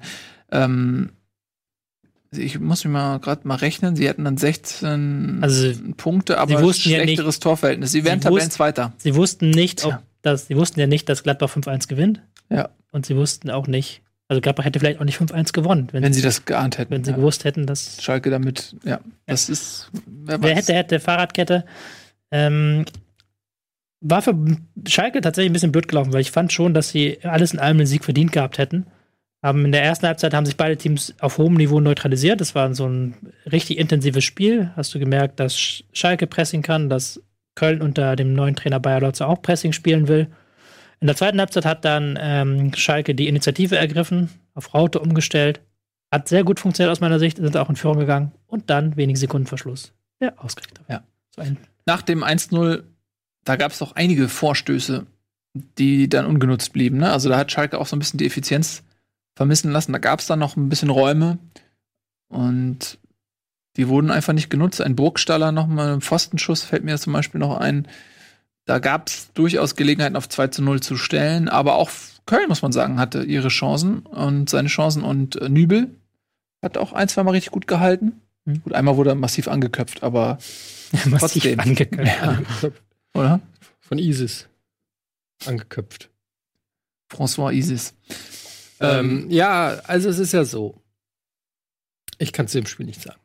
Gut, aber danke, dass du mir diese Informationen noch hast zukommen lassen. Dann verzichte ich darauf, dir weiterführende Fragen diesbezüglich zu stellen. Aber weißt du, ein inter interessanter Fakt, den ich noch mal herausarbeiten wollte hier. Ähm, auf den Plätzen 18, 17, 16, ne? Hm. Sind alle drei Aufsteiger. Ja. Und, Ähm, für Köln, also Ja? entschuldige. nee, also einhergehend damit die Fragestellung, ist mittlerweile die Kluft zwischen erster und zweiter Liga so groß, dass es nicht mal mehr ein Aufsteiger schafft, ein bisschen über, überraschend da oben mitzuwirken oder liegt das tatsächlich einfach dieses Jahr daran, dass Union und Paderborn wirklich so schlecht sind? Ja, wenn du auf die Tabelle guckst, ähm, Köln hat schon gegen Nummer 1 gespielt, gegen Gladbach, Mhm. haben gegen Nummer 2 gespielt, gegen Wolfsburg, haben gegen Freiburg gespielt, gegen Bayern, also 3, äh, 4, 5 auch noch oder 3, 5 und gegen äh, Dortmund und haben halt in Freiburg, also haben jetzt gegen Schalke gespielt auch. Also die haben eigentlich alles durch, was da oben ist. Ja. Und dementsprechend ist jetzt, geht's jetzt die Saison erst richtig los. Ist natürlich eine Hypothek, eine geistige, die du da reinbekommst, wenn du jetzt punkten musst, wenn du jetzt zu Hause gegen Paderborn, auswärts in, äh, auswärts in Mainz und dann auswärts in Düsseldorf, wenn du da die Punkte holen musst. Aber die können jetzt ihre Saison einmal komplett rumdrehen.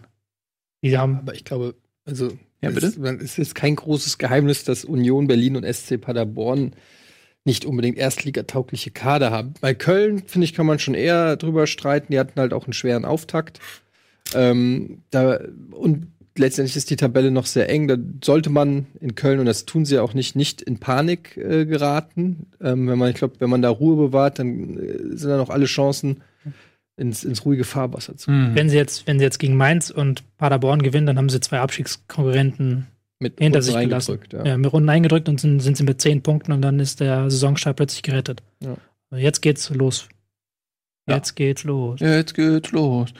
Ja, das denke ich auch in Köln sollte man sich nicht zu viel Sorgen machen. Die haben echt ähm, äh, wirklich ein schweres Los zu Beginn äh, der Hinrunde, weil das auch alles Mannschaften sind, die jetzt in Form sind. Ne? Vielleicht, also sind die Mannschaften, gegen die sie gespielt haben, auch in fünf, sechs Spieltagen nicht mehr in Form. Vielleicht haben sie doppeltes Pech.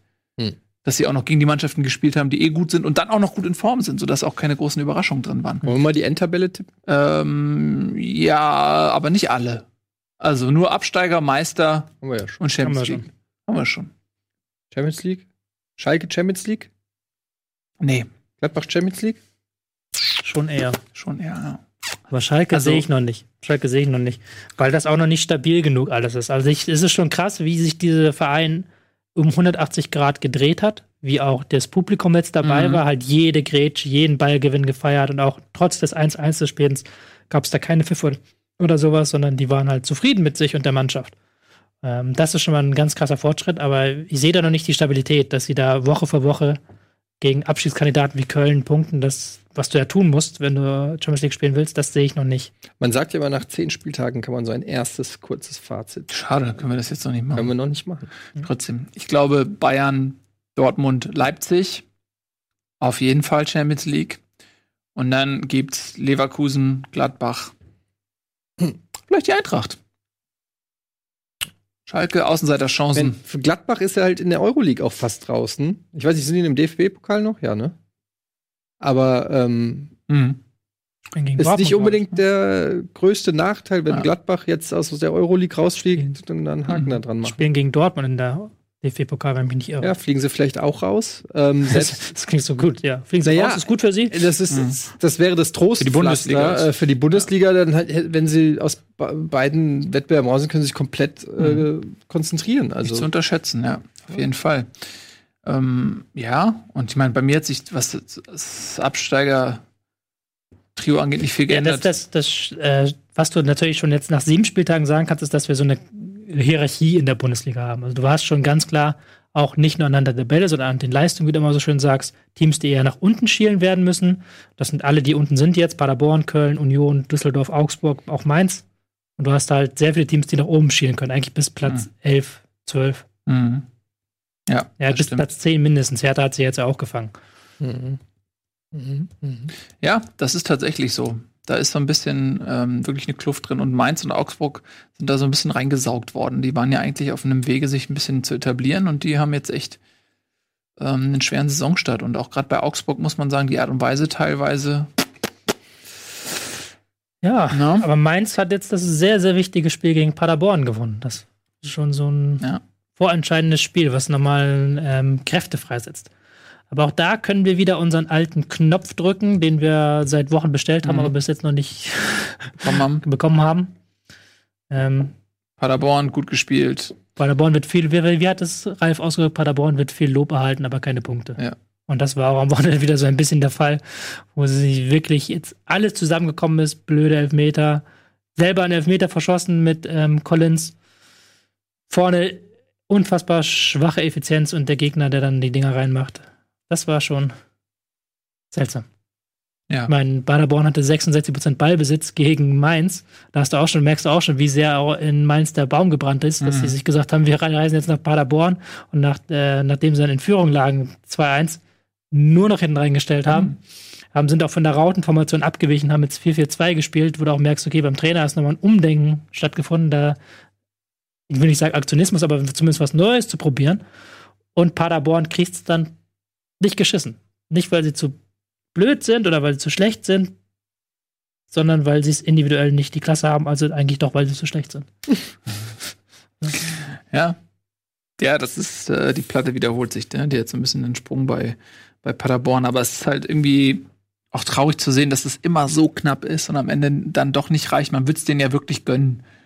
Aber pff, ja, auf der anderen Seite, Besser, besser die als ich. wenn sie, wenn sie einmal gewinnen, dann können sie auch mit, theoretisch aus sich aus den Abstiegsrängen rausarbeiten mit einem Sieg, so wie eng wie das derzeit noch ist, aber gut. Ja, es ist dann auch so Collins vielleicht als so Schlüssel, was heißt Schlüsselfigur, aber also an dem sich das da auch viel entzündet, der dann den Elfmeter verschießt, den entscheidenden, nachdem er letzte Woche gegen, was letzte Woche gegen Bayern? Eine sehr, sehr Mhm. tolle Leistung gehabt, Mhm. gebracht hat und da ja auch ein tolles Tor geschossen hat. Ja. Und jetzt, ähm, ich glaube, er hat auch sogar auch noch den Elfmeter verursacht. Ja. Das ist dann natürlich zu schwanken. Das ist dann von der Leistung her auch nicht, nicht genug für die Bundesliga. Aber ich meine, du musst ja nur zwei Vereine, naja, bestenfalls drei, aber zwei Vereine, finde ich, schlechter sind als du. Ja, und dann Die musst Frage du ist, irgendwann mal Paderborn holen. das schaffen? Du musst irgendwann mal einen Punkt holen. Ja. und Paderborn hatte anders als Köln oder auch Union. Union hatte ja auch nicht den einfachsten Auftaktplan. Hatte Paderborn jetzt schon ein paar direkte Konkurrenten äh, gegen sich und da haben sie dann leider nicht so gepunktet, wie sie es müssten. So sieht das aus. Andererseits, sie sind aber auch nicht so weit weg vom Schuss, muss man auch sagen. Also erstens sieben Spieltage, bla bla. Und sie, sie gehen auch nicht unter. Also sie gehen ganz selten richtig unter, sondern ihr Stil taugt schon dafür, äh, in die Zweikämpfe zu kommen, den Gegner nicht das zu geben, was er haben will, offensiv nach vorne zu spielen. Sie haben einige tolle Kombinationen dabei. Sie, es fehlt dann diese letzten Prozent. Vielleicht kriegen sie es auch noch rausgekitzelt, ich weiß es nicht. Aber momentan sieht halt alles danach aus, als ob es genau diese Prognose ist. Sie spielen offensiv, sie gehen da nicht in die Spiele rein, stellen sich hinten rein, sie sagen nicht, wir bolzen den Ball nur nach vorne, sondern sie wollen die Kombination, sie wollen den Ball haben, sie wollen aggressiv raufgehen. Aber sie kriegen es nicht hin. Es fehlt dieses 10% individuelle Leistungsfähigkeit, die Mhm. andere Teams haben. Die Köln hatte, die vielleicht sogar Union Berlin hat mit ihren langen Lulatschen da vorne. Es ist einfach so, man muss sagen, keiner freut sich bei Foot, wenn er eine Paderborn-Karte zieht. Das Den- könnte sein, ich bin nicht Gag sicher. musste mir erklären, da bin ich nicht cool genug für. Ja.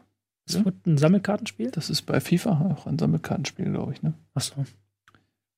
Nun, okay. Hertha BSC Berlin. Fortuna Düsseldorf. Hertha BSC. Unentschieden bei den Bayern. Aufbruchstimmung. Investor. Alles neu. Neuer Trainer. Geil. Berlin. Dann kacken die voll ab. Ja, Trainer wird in Frage gestellt. Was ist da los? Steigen sie etwa ab? Was ist denn da los? Und dann auf einmal gewinnen sie wieder. Irgendwie drei Spiele in Folge. Äh, teils spektakulär. Jetzt ein 3 zu 1 gegen Düsseldorf. Ja, Mann, was ist denn in Berlin jetzt? Ich weiß nicht, woran ich bin mit Berlin. Ich, muss sagen, ähm, ich habe sie vor zwei Wochen hier, glaube ich, niedergemacht. Das tut mir auch im Nachhinein so ein bisschen leid, weil sie jetzt zwei wirklich gute Spiele gezeigt haben. Mhm. Und auch ähm, sich gar nicht von diesem 1-0 haben zurückdrängen lassen, sondern dann mutig nach vorne gespielt haben. Die arbeiten extrem viel mit Dribblings, was ich ja auch mal schön finde. Die kriegen Darf man ihre. das? Darf man das? Darf man das noch heutzutage? Das ist die gute Frage. Können Spieler überhaupt noch dribbeln? Ähm, da machen sie extrem viel mit und das funktioniert auch sehr gut. Und ähm, ich finde auch, dass Ibisevic bei ihnen vorne reingehört. Das hat er jetzt bewiesen. Selke hat jetzt zuletzt Chancen bekommen, hat die nicht Mhm. genutzt. Und Ibisevic hat letzte Woche einen Doppelpack gemacht. Jetzt wieder diesen sehr wichtigen Treffer zum ähm, 1 zu 1 war es erzielt. Und dann hast du Spieler, die jetzt zu ihrer Form finden langsam. Ja, es. Rosson, den ich ja gerade schon habe ich über Mhm. Dribblings gesprochen, dann musst du über Dil Rosson sprechen, der eine, der Dribblings gezeigt hat. Der hat wirklich Ja. dieses ähm, kompakte Konstrukt der Düsseldorfer damit auch auseinandergebrochen hat. Und dann macht's Spaß. Dann macht's Spaß, dir wieder zuzugucken. Ja, dann hast du auf der anderen Seite den Wolf, ähm, der jetzt so ein bisschen zur alter Frankfurter Stärke zurückfindet. Darida hat ein Top-Spiel gemacht. Auch ähm, da ist Qualität äh, ja, Ja, die haben langsam ineinander. Hertha hat eigentlich einen guten Kader. Ähm, wenn man sich das so anguckt, wer dann auch noch von der Bank kommen kann, also da man nochmal nachlegen kannst mit Selke, Luke Bacchio oder so. Ähm, ich finde, dass die eine gute Mannschaft schon beisammen haben. Und wenn das sich jetzt auch mit äh, Jovic ähm, sozusagen zu einem großen Ganzen zusammenfügt, äh, haben wir auch schon gesagt. Ich glaube, du hattest sogar Hertha als Überraschungs-, nee, irgendjemand hatte, äh, du hattest Hertha als Überraschungs, ähm, ja, Kandidat. Finde ich, finde ich nicht verkehrt. Ich meine, mit, mit Grujic hast du auch noch mal einen richtig starken ähm, Sechser beziehungsweise Achter da. Ja, und äh, Dilrosun macht richtig Spaß zurzeit. Also, Ja, der letzte Jahr auch gut angefangen. und hast halt auch gerade so mit, mit Wolf und Dilrosun hast halt so eine Flügelzange, die enorm schnell ist und ähm, wo du auch dann eben als, ähm, als Gegenspieler auch höllisch aufpassen musst, Weil bei Ballverlust geht's dann. Und dann Richtung. mit Mittelstädt und Klünter auch nochmal zwei Spieler, die hinten rausschießen und nachschießen. Mittelstädt Mhm. auch ähm, gar nicht so schlecht drauf. Mittlerweile hat zwar den Elfmeter, glaube ich, nee, den Elfmeter nicht verursacht. Da gab es ja dann viele Elfmeterentscheidungen, die äh, kritisch waren. Es war, glaube ich, kein Elfmeter, hätte einer sein müssen.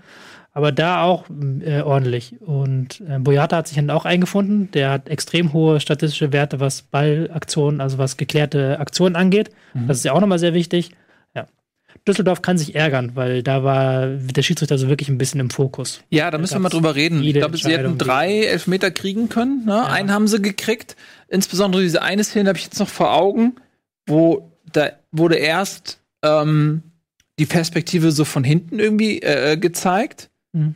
Und da saß, da konnte man nicht so genau erkennen. Und dann von der anderen Seite, also von da, wo die Auslinie war, hat man gut gesehen, er hat ihn so am Oberschenkel irgendwie getroffen und der knickt auch so ein bisschen so ein. Mhm. Also es, wenn man diese Bilder, und er hat sich das ja auch noch mal angeguckt. Mhm. Ähm, und ich weiß nicht, ob er diese Bilder nicht gesehen hat, aber nach Ansicht dieses, die, dieser Perspektive hätte man da ganz klar auch Elfmeter geben können, ja. Und was war der, das dritte Ding? Weiß ich, jetzt habe ich gar nicht mehr vor Augen, das andere Ding. Jedenfalls hätten, haben sie da echt ein bisschen Pech gehabt. Ich glaube, der Schiedsrichter bei sowas auch immer sich dann überlegen, so, ah, jetzt habe ich den nicht gegeben, jetzt gebe ich den und andersrum. Ja. Weil es gibt ja oft einfach so Kann-Elfmeter, wo du, wo du wirklich denkst, okay, beide, beide Entscheidungen wären jetzt irgendwie vertretbar. Und dann, ja, denke ich mir, die Schiedsrichter entscheiden sich dann mal so, mal so. Ja, das ist schwierig. Schwierig. Mehr habt ihr nicht zu sagen. Nee, es ist. Das Problem war halt, wie gesagt, dass sie nicht das beste Bild gezeigt haben. Und dann Ja. ist es wieder menschliches Versagen. Beim ersten jetzt oder beim zweiten? Bei dem Mittelstädt-Ding. Ich weiß nicht, ob es der erste der oder nicht war. gegeben wurde. Ja, bei dem, der nicht gegeben wurde. Das, das was, er, was er Nils erklärt hat, das war, glaube ich, das Mittelstädt-Ding. Schon ganz gut gesehen, fand ich, dass das ein, eigentlich ein Elfer war. Also Ja, aber der, der, der, das Problem war ja, dass der Video, dass der Schiedsrichter offenbar nicht die ideale Kameraperspektive gesehen hat. der auch mehrere Perspektiven gezeigt, oder? aber nicht die, wie gerade Nils erklärt hat, wo man am Best- deutlichsten erkennen konnte. extra nicht die beste gezeigt. Wenn es nicht auf der zweitbesten zu sehen ist, dann ist es kein Elfmeter, ich weiß es nicht. Ich verstehe nicht, warum dann nicht, ähm, naja, warum.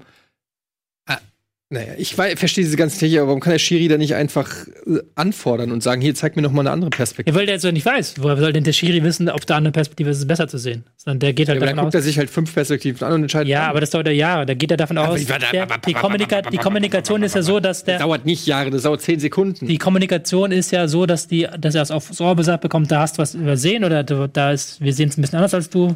Willst du es nochmal angucken in der Review- Review Area? Und dann sagt der Schiri, ja, gucke ich mir an und dann kriegt er halt ein Bild und geht halt davon aus, dass die. Ja, aber das finde ich dass, geht davon, geht davon aus, dass die Leute in, im VR-Raum ihm die beste Perspektive zeigen für seine Fehlentscheidung. Und wenn sie- das nicht tun, wenn dann diese Perspektive das nicht ich weiß, auflöst, das läuft, dann wird er Die nicht Frage einmal. ist ja, warum, warum macht man es nicht so, dass der Schiri sich einfach sozusagen so eine Übersicht von sechs Perspektiven hat und die dann sich selber antippen kann, Ka- äh, guckt sich die an, guckt sich die an, guckt sich die an. Aber das ist doch heute alles technisch kein ja, aber Problem. dann, mehr. wenn er sich dann fünf angucken soll, dann guckt er sich halt fünf an, wenn er bis dahin keine Entscheidung treffen kann. Sie können ihm auch einfach, ganz ehrlich, die können ihm einfach die beste liefern. Ist ja auch, ist die viel einfache Lösung. meinen, die ne? liefern nicht die dümmste, sondern die beste Grafik. ja, aber du gibst ja, du, du, du, du gibst ja immer wieder Entscheidung ab Ja. dadurch. Du gibst ja immer wieder eine Form von Filter ab und das führt ja dann letztendlich immer wieder auch zu, zu dummen äh, Diskussionen. Und warum ähm, soll ich mir denn von einem anderen Schiri die Vorauswahl treffen lassen? Weil dann entscheidet ja der, der die Vorauswahl trifft, welche Perspektive das- gut ist und welche nicht. Das kann ich ja- doch auch selber machen. Äh, Dann brauchst du zumindest jemanden, der dir ins Ohr sagt, ey, da hast du was übersehen, ey, da hast du was falsch gemacht. Ansonsten macht er ja nichts, der Schiedsrichter. Wisst ihr, weißt, wisst ihr, wo die Schiedsrichter auch oft keinen Spaß machen? In der zweiten Liga. Habt einen deutlichen Qualitätsunterschied festgestellt. Ich hab Aber manchmal, teilweise die gleichen. ja, aber ich habe manchmal das Gefühl, dass ja, gerade wenn nicht so motiviert. Gerade wenn, ja, ist so. Gerade wenn es die gleichen sind oder dieselben, dann haben die keinen Bock. Sondern denken sich so, ah, jetzt muss ich in der zweiten Liga aushelfen. Ich bin ja irgendwie zu gut dafür. Ich weiß nicht, gibt es manchmal so Situationen, ich sehe es natürlich vornehmlich beim HSV, weil ich die Spiele über 90 Minuten gucke und emotional involviert bin. Aber da gibt es manchmal so Szenen, wo du denkst so, was soll, warum? Ähm, eine Szene äh, beim, was das letzte Spiel oder das vorletzte, äh, Leibold in dem Fall setzt sich so links durch gegen seinen Gegenspieler und läuft dann quasi ungefähr parallel zur Grundlinie Man muss das in den. Strafraum Man rein. muss es erklären, den meisten ist das natürlich nicht so bekannt. Leibold ist ein Außenverteidiger des Hamburg. Das weiß jeder, hallo. Ähm, aber ich erkläre ja auch gerade, wo er sich äh, auf dem Feld befindet. Von daher ist ja auch vielleicht seine Position nicht so wichtig. Jedenfalls ist er äh, quasi ähm, parallel zur Außenlinie dann auf dem Weg in den gegnerischen Strafraum, weil er das 1 gegen 1 gewonnen hat und der Gegenspieler hält ihn einfach fest. Also es ist vö- völlig klar, er hält ihn, weil er sagt sich, okay, ich faul jetzt taktisch, weil ich will nicht, dass der in den Strafraum reinläuft. Schiri pfeift es auch, gibt kein Gelb. Gibt einfach kein Gelb. Und das sind so Situationen, das sind so Kleinigkeiten, aber wo du manchmal denkst, ey, hast du gerade keinen Bock? Also was ist es? Das sind so offensichtliche Sachen, das hast du ganz oft in der zweiten Liga, wo man auch wirklich sagen muss, nicht nur fußballerisch, sondern auch, auch da teilweise äh, krass, krasse Qualitätsunterschiede. Vielleicht passt sich der Schiri dem Niveau auf dem Platz. Ja, aber das Niveau beim HSV ist ja sehr gut. Der HSV ist Tabellenführer. Ähm, wollt ihr da noch drüber sprechen? Ganz geschickt hingelenkt auf dieses Tatsächlich, Thema. ne, Ganz, mir. ganz geschickt. Katzenartig. Ich würde sagen, wir beenden das jetzt. Nein, wir reden jetzt über den HSV. Was soll denn das? Der HSV hat gut gespielt am Wochenende. Habt ihr es gesehen? Schönes Tor von Sonny Kittel. Ja, sehr schönes Tor von Sonny Kittel und ähm, starkes Spiel von der Mannschaft. Adrian Fein ist auf dem Weg dahin, mein Lieblingsspieler zu werden. Leider wird er wahrscheinlich nicht mehr lange beim HSV bleiben, es sei denn, man steigt auf und sie können ihn irgendwie noch ein Jahr leihen. Aber das ist ein ganz toller Spieler, den solltet ihr auf dem Zettel haben. Äh, der ist echt äh, sehr begabt, bewegt sich geschmeidig wie Beckenbauer und ähm, ist ein großer Faktor. Du packst schon ein, das gibt mir kein gutes Ja, weil ich gleich eine Minute habe, um ins andere Studio zu rennen, weil nach dieser Sendung Tobi und ich äh, noch ein Rundchen PES spielen. ja, gut, gut für euch. Deshalb äh, red doch weiter. Ja. Ähm, und dadurch, dass Stuttgart parallel verloren hat in einem kuriosen Spiel zu Hause gegen den Tabellenletzten Wien Wiesbaden, wo man, glaube ich, 85% Ballbesitz hatte und viermal Pfosten Latte Ich muss getroffen einmal kurz gucken, da gab es halt schon eine sehr krasse Statistik. Äh, Ja. Wie in Wiesbaden mit Ja. einer Passquote von 45 Prozent bei ähm, 68 Pässe von denen sind angekommen in 90 Minuten. Das macht eine Quote von 0,7 Pässen ungefähr pro Minute. Ja. Angekommene Pässe, muss man sich mal reinziehen.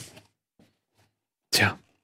Das ist äh, sehr viel Pech gewesen ähm, von Stuttgart, aber die hatten doch in den letzten Wochen sehr viel Glück. Viermal Aluminium. Ja. äh, Also in den letzten Wochen haben sie das so ein bisschen sich dieses Glück auch dann geliehen, sag ich mal. Naja, jedenfalls, äh, HSV geht als Tabellenführer in die Länderspielpause. Das fand ich einfach erwähnenswert. Das hat mir nämlich großen Spaß gemacht. Der Verein macht mir derzeit, die Mannschaft macht mir derzeit ähm, tatsächlich Spaß. Das sollten wir auf jeden Fall Ja. als Clip abspeichern da Ja. draußen. Ja, was soll ich sagen? Gladbach ist auch Tabellenführer. Also es muss ja nicht sein, dass das für immer so ist, aber jetzt Nein, momentan. aber einfach als Erinnerung. ja, als Erinnerung, als als goldene Erinnerung, Erinnerung. für dich, Ja. wenn, wenn du eine Stunde lang Hass ausschüttest über deinen Verein, dann kann man diesen Knopf drücken und sagen, Ja. guck mal, So war das mal. Ihr, ihr habt euch mal geliebt. Ja, da war mal was. Da Auch- flammt es auf. Auch in der Gefahr hin, dass ich jetzt hier alles kaputt mache für dich, Nils. Aber Die Sendung ist vorbei, ja. Was? Nein. Ach nee. Das nicht, nee, wir haben Was noch denn? drei Minuten. Äh, Doch, was zum HSV? der, dass ich glaube, ich bin mittlerweile relativ überzeugt, dass der HSV aufsteigt. Warum machst du mir das jetzt kaputt damit? Ja, weil ich das, das ist ja so ein klassischer Fall von jetzt steigen sie nicht auf, weil ich es gesagt habe. Ist- damit ich blöd dastehe. Dann sagst du einfach nicht. Achso, du meinst, die Welt dreht sich um deine Und meine Prognosen. Prognosen, ja. Ja. Ja, der berühmte Escher-Jinx. Ja. Gibt's wirklich. ja ich weiß. Ja. Steht auch auf Wikipedia. Ja. Escher Du verarschst, du verarsche. Ja, wenn ich was sage, dann tritt das Gegenteil in Kraft. Ja, das Ähm, stimmt. ich glaube aber, die sind halt so, die sind schon gefestigt. Was Ja. halt letzte Saison hatten sie, da gab es immer so emotionale Highlights, wo sie dann da waren, zum Beispiel das St. Pauli, Pauli-Spiel so. Und diese Saison ist es genauso andersrum, dass sie diese emotionalen Highlights vielleicht so ein bisschen verkacken. Mhm. Ähm, das St. Pauli-Spiel oder auch das Regensburg-Ding, wo ja auch so ein bisschen vorhinein aufgebaut wurde, Rache und Schieß mich tot. Aber diese, diese Spiele, die sie gewinnen müssen, die gewinnen sie so souverän. Gegen Auer jetzt am Wochenende, gegen ähm, hilf mir. Gegen Jetzt am Wochenende. gegen wen haben sie gewonnen? Ähm, Na, kommst du drauf? gegen nicht Regensburg, gegen Na? gegen jetzt lass mich doch nicht hängen, Mann. Ich habe gerade ein Gegen Gehirn Fürth, Mann. Gegen Fürth, genau. Die, die, die gewinnen sie. Das war Mhm. sehr gemein von dir gerade.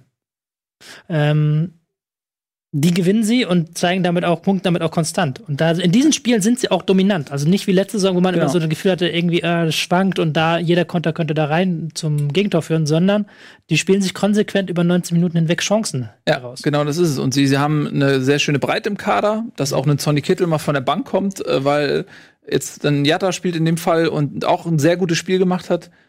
Ähm, auch im Mittelfeld, Duziak, Fein, Hand, Kittel kann da spielen und äh, Kinzombie, der auf der Bank sitzt, bald in der Innenverteidigung Everton kommt. Das ist eigentlich, das ist eigentlich der stärkste der Innenverteidiger. Der Everton hat noch nicht eine Minute gespielt. Woher weißt du denn, dass er so stark ist? weil der hat letztes Jahr bei Nürnberg gespielt und ich habe den auch äh, über 90 Minuten gesehen, als Nürnberg in Hamburg gespielt hat beim Pokalspiel. Und der ist tatsächlich ähm, ein sehr guter Endverteidiger. Der Everton, der ist nur leider immer verletzt. Aber der wird auch bald zurück. Also, äh, doch, der HSV hat auf jeden Fall Qualität und macht Spaß. Und ähm, ich bin guter Dinge. So, So, jetzt noch zum Schluss können wir noch den Boulevard bedienen. was ist los? Was passiert? Jan-Henrik Rosecki, BVB-Fan seines Zeichens, hat diese Bilder auf Twitter Jetzt gepostet. bin ich aber gespannt. Was, was, was? Ich weiß nicht, ob man die sehen kann. Oh mein Gott. What the hell? Das ist doch Sepp Herberger Ich weiß das direkt nicht. Ist neben das von heute? Ist Aki das- Watzke. Ist das von heute oder ist das von vor drei Jahren? Das war doch im Berliner Olympiastadion, oder? Zeig noch mal bitte. Kann ich das mal sehen? Ja, ich erkenne auch Stadien anhand der Wand. Naja, diese riesigen Backsteine sind immer Das kann auch von was Altes da sein. oben links. Ja. Diese Back, diese riesigen. Hertha, da sieht man sogar den Schriftzug. Ja, so, siehst du, hatte ich ja wohl Das recht. ist fake, das das ist Olympiastadion, fake, das ich heißt, das war das Spiel auswärts Es äh, ist- in Berlin, es ist das war letzte Saison, Es ist die Schuld von Peter Klötze, Ja. Bart Bienz, der mir das geschickt hat. sag ich doch. Okay, so, äh, Fake News Aber zum Abschluss. Vielen lieben Dank äh, fürs Zusehen. Jetzt gleich gibt's eine Runde Pro Evolution Soccer. Tobias Escher gegen Etienne Gade. Bleibt dran, Fußball auf allerhöchstem Niveau. Wir sehen uns morgen früh wieder. Da gibt's die YouTube-Premiere zur Bundesliga International. Nächste Woche gibt's kein Bundesliga Live, weil Länderspielpause ist. Aber vermutlich machen wir mit hoher Wahrscheinlichkeit ein Bundesliga International. Bis dahin, tschüss und auf Wiedersehen. Und ein Hinweis noch: Morgen Dienstag, da sind die, ähm, sind Simon und Buddy sind irgendwie nicht da. Eddie äh, weiß ich noch nicht genau, aber wir spielen auf jeden Fall Pro-Clubs. Ähm, das heißt, Sandro ist dabei und Timo ist dabei, ich bin dabei und wir hoffen, dass das Community-Team wieder dabei ist. Und wir würden uns sehr freuen, wir machen dann wieder ein 11 gegen 11, wenn ihr morgen Abend ab 9 Uhr auch dabei seid, als Fußballinteressierte bei Pro-Clubs und diesem tollen Format zu einer unfassbaren Quote verhelft. Vielen lieben Dank, wir sind raus. Bundesliga auf Rocket Beans TV wird präsentiert von eFootball Pass 2020. Diese Sendung kannst du als Video schauen und als Podcast hören. Mehr dazu unter rbtv.to/bundesliga.